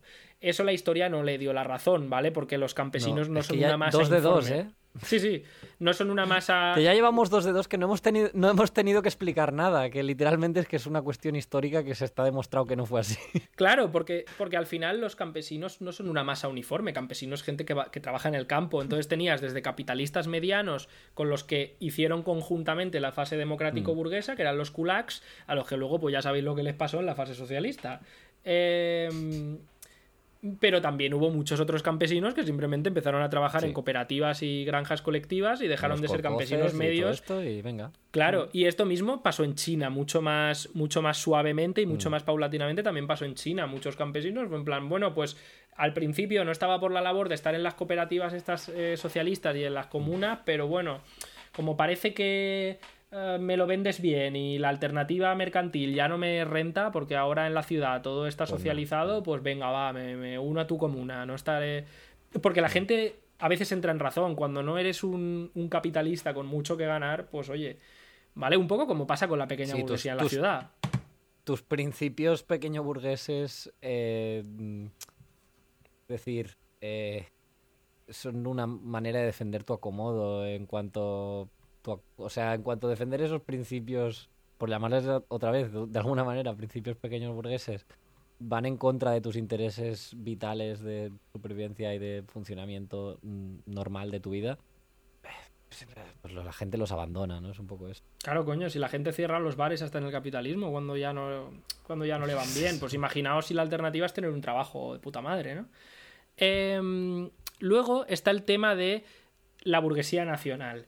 Trotsky tiene algún tipo de trauma mm. de la infancia con la burguesía nacional.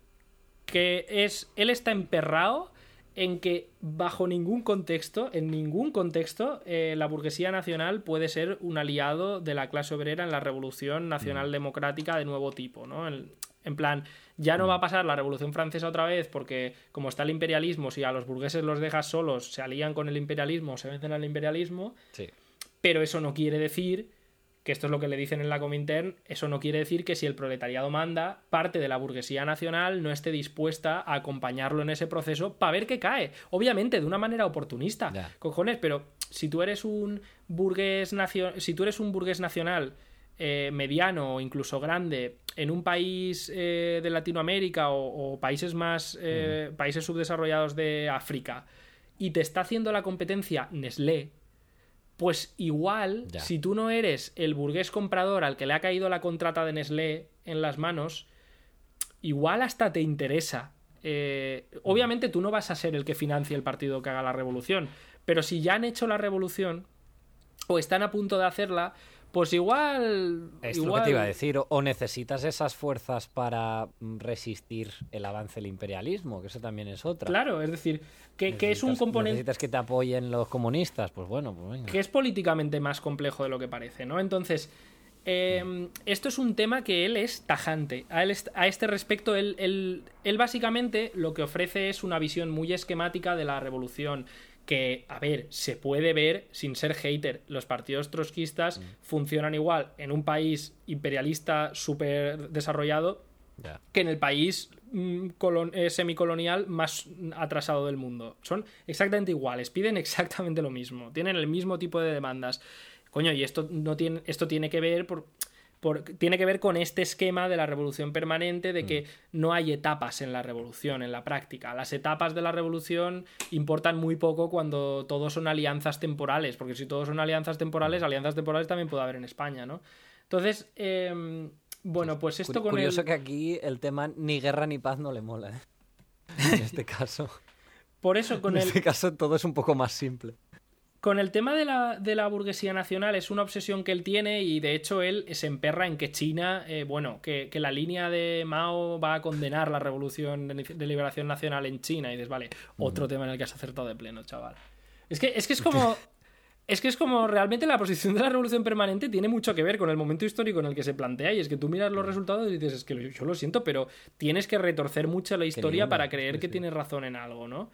Entonces, el punto uno, la viabilidad o no del socialismo en un solo país. La historia lo ha refutado. O sea, Albania tenía la población de Galicia y el desarrollo sociológico, pues yo qué sé, de un reino medieval, ¿vale? Porque literalmente tenían un rey muy sanguinario, que era el rey Zogu, eh, en el que está basado el de Disenchante de, este, de la serie de Netflix de Matt Groening.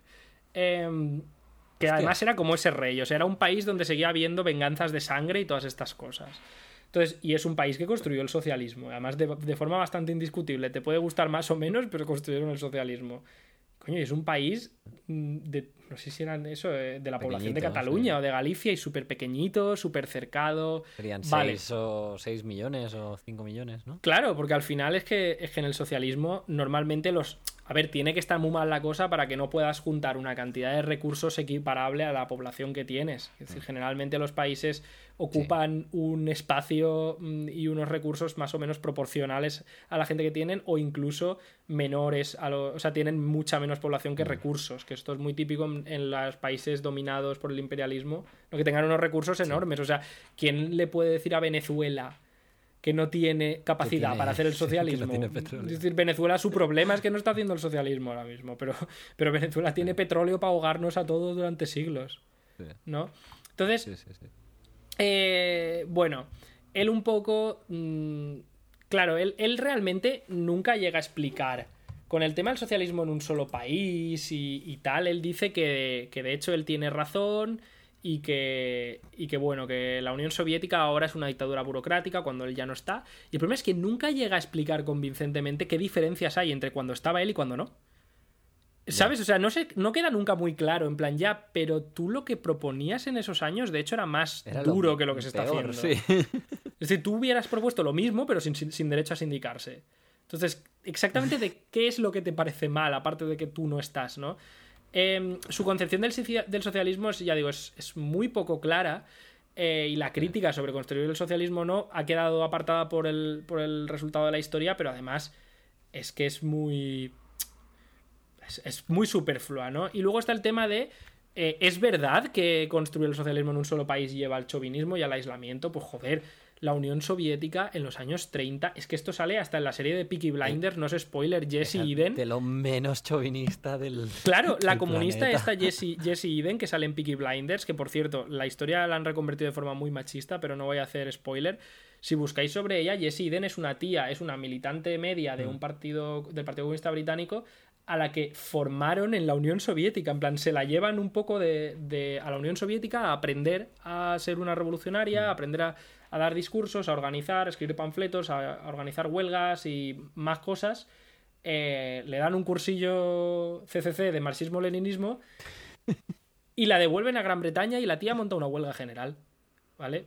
Y, lo mismo se hizo en España y lo mismo se hizo en Alemania y en todas partes y aquello era un no parar. Es más, la Unión Soviética era tan pro en esos años que según cuenta el tipo este, el Harry Haywood, en su novela... Nuestro libro favorito, iba a decir. No solo invita a gente como él a formarse, eh, la Unión Soviética incluso le paga el viaje y monta una academia para los nacionalistas revolucionarios. Es decir, igual que había cuadro, eh, una escuela para los miembros del Partido Comunista de China, también había una para los miembros del Kuomintang, de, mm. los nacionalistas chinos. Totalmente. Contra el imperialismo, para ayudarles a ser buenos nacionalistas. en plan, eh, es ese grado hasta el que no eran eh, chauvinistas, ¿no?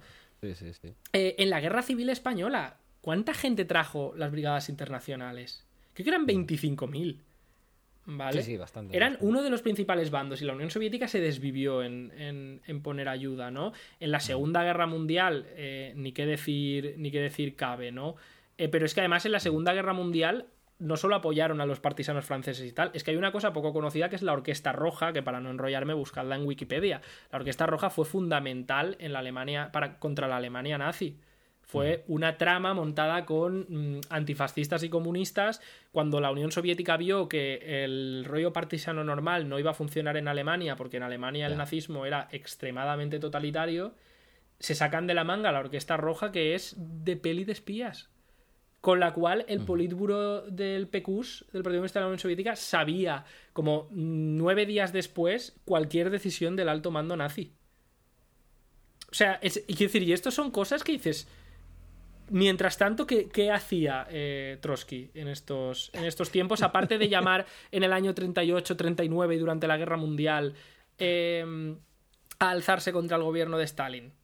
Sí. En plena invasión. Bueno, bueno, y, había, y hubo incluso en plan tramas en plan bastante chungas de, sabotajes internos y de mierdas que hacían. Sí. No, no, y en eso no he querido entrar para... Los trotskistas que se quedaron en la Unión Soviética. Para, en eso no he querido entrar para que no se me diga, no, eso es propaganda stalinista. Pues mira, para no entrar ahí, pues no, no entro, no hace falta. Eh, pues no entremos, no hace falta. y luego, ¿qué hacía? Luego hay, ya hay fotos de estas que dices, bueno, no me quiero poner conspiranoico, en plan el tipo este, el Grover Fur, que sí que es un poco conspiranoias, pero ¿qué hacía? Porque hay una foto de Trotsky en la Italia de Mussolini. Hay una foto de Trotsky de vacaciones en la Roma, eh, creo que es en Roma, en la Italia de Mussolini. ¿Qué coño hacía ahí? Porque era tolerado, ¿no? Eh, ¿Por qué le dejaban Trotsky es el típico que llevaría la camiseta de, de Gramsci. Claro. Llega un momento en que él, mientras la Unión Soviética está dejándose los cuernos en la guerra mundial, él básicamente se dedica, y, antes sobre todo, perdón, él se dedica básicamente pues a ser una agencia de prensa anticomunista, ¿vale? Porque, y digo anticomunista porque lo siento, es que militantes trotskistas había muy poquitos y pintaban muy poco. Es decir, mm. eran utilizados como el tonto útil para dividir. Entonces, sí. Luego está el tema de la dictadura exclusiva del, proletariado, apoyándose en el proletariado internacional, ¿vale? Esto pues, es, una utopía, ¿vale? Una cosa es que ayudes a hacer la revolución en otros sitios, pero ya, esto lo hemos medio explicado, ¿no? Pero Lenin realmente en el libro este de contra el renegado Kautsky ya lo explica.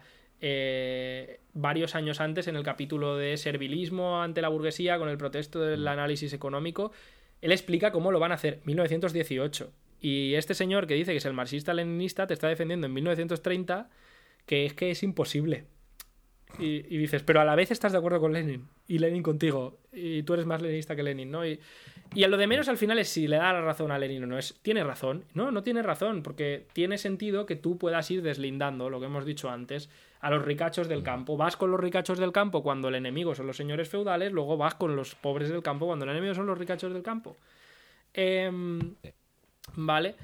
Luego está el punto, un poco el, tercer punto, que es el de la burguesía nacional, pues que este sí que lo hemos tratado eh, ya, ¿vale? Y si quieres, eh, podríamos pasar al tema del programa de transición, que es mucho menos conocido, pero es súper importante, sobre todo en los momentos actuales en que nos encontramos. Y el punto de partida es, a ver, el programa de transición de Trotsky es un documento del 38 bastante infame en muchos sentidos. En plan, hay momentos que hace risa, porque es en plan, la cuarta internacional, sin duda, sus banderas liderarán la siguiente ola de revoluciones. dices, sí, ha pasado. Esto ha pasado de manual. Esto es lo que ha pasado, Trotsky. ¿Vale? Y, lo mismo, y el tío tiene ese tipo de... suena delirante, si lo lees hoy en día suena delirante y es el Trotsky menos conocido. En mi opinión es el Trotsky más delirante y menos conocido, ¿no? El, iluminado. Eh, que yo animo a leer a la gente este, este documento. Entonces, este, este documento del programa transicional eh, básicamente parte de una cosa. Es, eh, condensa muy bien este, este rollo de ante cualquier disyuntiva que la realidad te plantee, tú te sales por la tangente con una super ideaca mega revolucionaria. Vale, y para esto hay que explicar una cosa previa. A ver, la revolución no se puede hacer cuando uno le dé la gana, ¿no? Eh, la revolución hay que organizarla, hay que prepararla.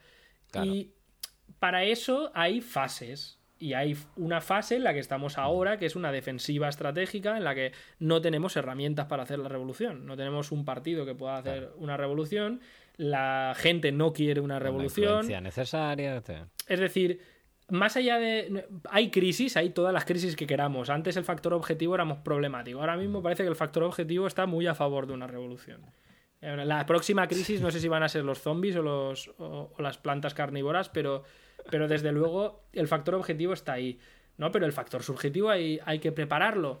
Entonces, para eso... No se hace solo, digamos. Claro, para eso necesitas primero apoyarte eh, por un lado, en aprender como comunistas, en aprender eh, de la gente que lucha, en aprender de los comunistas que vinieron antes de nosotros, en los revolucionarios que han triunfado, en organizarnos y en tratar de conectar las luchas del día a día de la gente, las que la gente está dispuesta a dar, intentar llevarlas más lejos, intentar organizarlas mejor, intentar que poco a poco, a través de esas luchas, eh, se vaya viendo la conexión que esas luchas tienen tanto con un nuevo orden como con las limitaciones que sí o sí impone este Estado, ¿vale? Y que se vayan pudiendo organizar niveles cada vez más altos. De manera que en un momento dado eh, entre las condiciones objetivas, que al parecer van a estar ahí las condiciones objetivas, eh, últimamente parece que van a estar siempre, eh, podamos dar el paso a decir, vale, ahora se pueden elevar, se puede elevar lo suficiente el nivel de la lucha de manera general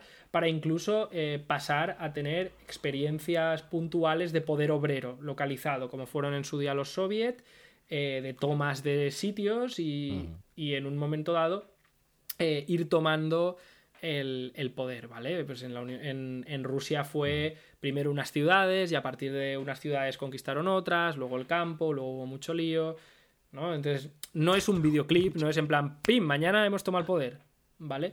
Pero oh, eh, hay, eh, sí que hay un proceso preparatorio y demás. Y en ese proceso preparatorio es importante saber en qué fase estás para no hacer el friki, y para que cuando... Porque hacer el friki tiene consecuencias. Entonces, el programa transicional es eh, lo que no hay que hacer, es hacer el friki. El programa transicional lo que te dice es, en el fondo es cualquier pequeño conflicto es susceptible de convertirse en una explosión, en una explosión revolucionaria, porque la cosa está muy chunga, y nosotros tenemos que estar no solo preparados, sino además mm, ir agitando para que esto pase en cualquier momento. Porque de alguna manera Trotsky, en varios libros lo comenta, la manera en la que él entiende lo que ha pasado en octubre, creo que en lecciones de octubre lo dice, mm. él, parece, él parece ver de forma muy lineal la historia. ¿vale? Él, ve la mm. historia de la revolución como algo muy lineal, con gran importancia de su propio papel. Y, generalmente como una cosa que va de lo decididos que éramos. En plan, teníamos muchos huevos, íbamos muy de frente y buah, fuimos a tope. Es un poco... claro, este es que ahí... El poder obrero iba que se salía. Entonces, con estas ideas en mente, él, em, él lo que plantea es el programa transicional que, que lo que dice es, bueno, mm. imagínate que mañana vas a una huelga. ¿Tú qué le dirías a un huelguista? pues bueno, depende de la huelga, ¿no? Si es una huelga súper poco politizada, pues lo normal es que intentes encontrar mm, un nivel de lucha mayor, intentes que se vea que eh, esa empresa no es solo esa empresa, que es algo que sistemáticamente todas las empresas hacen. Cuando eso ya esté claro a los trabajadores que a lo mejor están más politizados les puedes explicar, mira, y además esto es inevitable, nunca va a ir a mejor y encima el Estado eh, está de parte de ellos, no es una herramienta con la que tú puedas defenderte. Eh, y además con tu actual forma de lucha, pues puedes llegar hasta aquí, pero igual podemos empezar a probar esta forma de lucha nueva, que es un poquito más eh, ambiciosa, un poquito más generalista y vas estableciendo una cadena de concienciación y de aprendizaje en la que tú también aprendes, ¿no? Pero, pero donde intentas llevar... Por cierto, te... recomiendo el podcast de los muertos del comunismo, que está muy bien. vale, entonces es un punto eh, progresivo y que se tiene que adaptar un poquito al, al nivel de partida del sitio al que llegas, ¿no? Y también tienes que estar organizando desde dentro, si puedes, la, propia lucha, eh, porque así siempre te van a escuchar más y tú también vas a poder experimentar lo que cuesta. Porque a veces es más fácil hablar que hacer. Una, cosa es decirlo y la otra es. Eh, es más fácil darle al pico que la pala, digamos. Em, mm, mm. Entonces, Trotsky, frente a esta situación, lo que te dice es: no, no, tú lo que tienes que hacer, escúchame que tú no sabes. A ver, pues tú lo que tienes que hacer cuando haya una huelga, tú en la próxima huelga que haya ¿vale? Tú vas y les repartes un periódico donde en el periódico va a poner... Tiene em, compañeros y compañeras de la empresa X, Conservas Gómez SL. La historia os contempla. Eh, ¿tenéis, ¿Tenéis una disyuntiva ante vosotros? Porque sois el corazón de nuestra clase y su lucha de décadas por la libertad. Debéis escalar el nivel de esta lucha. Contactemos a las, al resto del sector de la conserva de la región. Ocupemos nuestra fábrica y exijamos al gobierno la nacionalización, la exijamos al gobierno la confiscación de la empresa sin, sin pago al empresario y su puesta en manos de los trabajadores. Eso es, lo que, eso es lo que el programa transicional te dice que haga y eso es lo que muchos grupos trotskistas hacen. Claro, ¿qué problema tiene pero, esto? Pero se lo, se lo vendemos, ¿no? El, periódico, un, un, eurito al menos, ¿no? Bueno, esa parte, si se puede vender mejor. Claro, ¿qué problema tiene esto? Aparte de que lo, más probable y lo mejor sería que los trabajadores te vean como un friki. El problema es que, claro, tú no vas a decirles, sí, soy el friki de la corriente internacional trotskista. No, tú les vas a decir, soy el friki del marxismo-leninismo. Con lo cual, automáticamente mm, ya empezamos bien. comunista, ¿no? Porque cuando vayamos otros comunistas nos van a decir, hostia, otro con lo de que ocupemos la fábrica de aceitunas. Eh, pero en segundo lugar, imaginemos, en caso todavía peor, imaginemos que por algún motivo eres respetado, eres un compañero que está organizando la huelga y vas y le sueltas eso. Ahí pueden pasar dos cosas. Una, imagínate que te toman en serio. No van a ocupar la fábrica, porque no la van a ocupar. Pero si la ocupan, ¿Qué eh, ¿Cómo van a analizar lo que está pasando? Eh, ¿Hasta qué punto van a creer que de verdad lo que está pasando es una transición? ¿Qué, imagen da eso del gobierno? qué? imagen da eso del Estado? En el momento en que has convencido a unos trabajadores, el que confían en ti, de que el Estado burgués imperialista de España puede expropiar sin confiscación y poner en manos de los trabajadores paréntesis, ¿para qué cojones quieren los trabajadores una fábrica de conservas en, la Europa imperialista en 2021? Eh, claro, ¿qué, pasa ahí? Pero, pero, vamos a ponerlo todavía peor. Imagínate que da la casualidad de que además, además, tú, tú propones esto, pero resulta que ahora mismo eh, la, eh, la, patronal está promoviendo la cogestión, que es una cabronada, que creo que ya la hemos explicado, por la cual eh, los representantes sindicales entran a la dirección de la empresa y pasan a ser corresponsables de cómo vaya la empresa y, demás. Y hay una serie de privilegios asociados a ello, ¿no? que en España no está muy extendido, pero en Alemania es súper común. ¿Vale? Sirve para comprar líderes sindicales. Entonces, claro, ¿Y si, la, y si el gobierno te dice, vale, sí, como habéis hecho esta huelga tan guay, te concedo tu deseo. A partir de mañana es obligatoria la cogestión en todas las empresas de España, como forma de transición. ¿No? O sea, ha sido todavía peor. Es que es no, entender también. A ver, también hay una cuestión que es que. Primero que no vas a llegar hasta ahí, porque es que es no entender qué, es el Estado burgués y cómo funciona. Mm. literalmente es que no, es que no, no, no, va a ser así. No, pero imagínate en Alemania. Quiero decir, en, Alemania sí podría pasar. Tú en Alemania llegas y tú pides el control, control de la producción mañana. En plan, quiero que esta huelga acabe en el control de la producción. Eh, y, el, y el empresario igual te dice que vale. El empresario te dice, vale, sí, sí, sí, a partir de mañana el comité de empresa forma parte de la dirección de la empresa. Ya, vale, ahí lo tenéis. Control obrero. A, a ver, sí, sí. sí, sí. Y en dos años estáis firmando ¿Y no- eres y como cambia eso, churros. Como churros. claro. Vale, entonces, esto es un poco el, tema de este programa transicional. Es el corazón de este programa. Es ignorar las fases de la revolución pretendidamente para tener una postura súper revolucionaria, pero que en la práctica a lo que lleva es a un conformismo revolucionario eh, con la situación actual, porque sabes que no la vas a hacer avanzar en el fondo. O sea, sabes que no va a empezar una huelga general revolucionaria eh, a partir de tu periódico en la fábrica, eh, donde les dices que tienen que ocupar y pedir la nacionalización con eh, confiscación de la empresa de conservas, ¿vale? O de automóviles o de lo que sea. Sí, sí. Entonces, eh, esto es un poco el rollo de las demandas transicionales hechas a, hechas a destiempo, ¿no? Y de mala manera, porque además es pedírselo al Estado, que puestos a pedir y que la vas a ocupar tú, no, no le pidas al Estado que te la nacionalice. Entonces, eh, aparte de eso, el programa transicional sí que es una maravilla de documento, porque es una locura de cabo a rabo, es un delirio, es insultante por, por las cosas que dice de, de militantes comunistas de esa época, que ya digo, estaban siendo masacrados, encarcelados, ilegalizados. Y este cabrón los llama burócratas sindicales de tres al cuarto, eh, el- el- eh, la estupidez del estalinismo, ese tipo de cosas y dices, tío, que tú te representas a ti en tu casa a la hora de comer.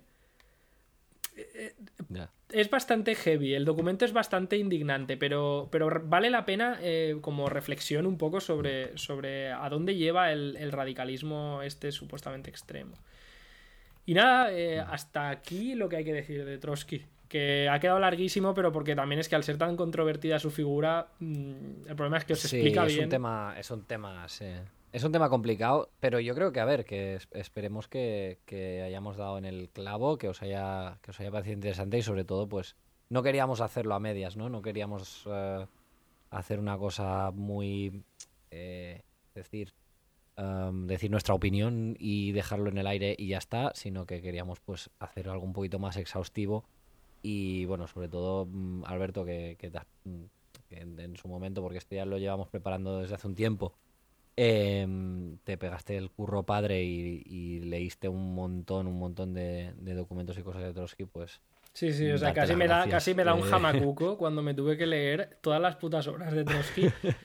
Cuando, sobre todo, mi- a mí se me cayó el mundo a los pies cuando descubrí que Trotsky no me iba a explicar a las claras lo que era el trotskismo. Ahí sí que, lo, te lo juro, lo que él pensaba, ¿no? que fue en plan, madre mía, qué cabrón, me voy a tener que leer todos sus putos libros importantes eh, porque como miente, me voy a tener que ir del libro del año 30 a ver qué decía en 1906, a ver qué decía en 1920, a ver qué decía... Fue, fue... Pero bueno, Pues sí, pues una sí. experiencia. Bueno, pues oye, esperemos que hayáis disfrutado del episodio. Eh, si no lo hacéis ya eh, y queréis apoyarnos de una manera pues más involucrada, pues haceros Patreon, que está, está muy guay. Lo de, lo de tener Patreons nos ayuda pues bastante y nos permite pues hacer cosas chulas, eh, como pues hace poco hicimos un sorteo de una, de una sudadera y pues dentro de poco intentaremos pues sacar más cosillas nuevas también eh, tanto en la tienda como, como pues en el Patreon. Eh, la idea que llevamos ahora, pues como bien sabéis, es que estamos haciendo el, el libro del imperialismo, la fase superior del, del capitalismo, pero bueno, obviamente iremos intercalando con otras cosas.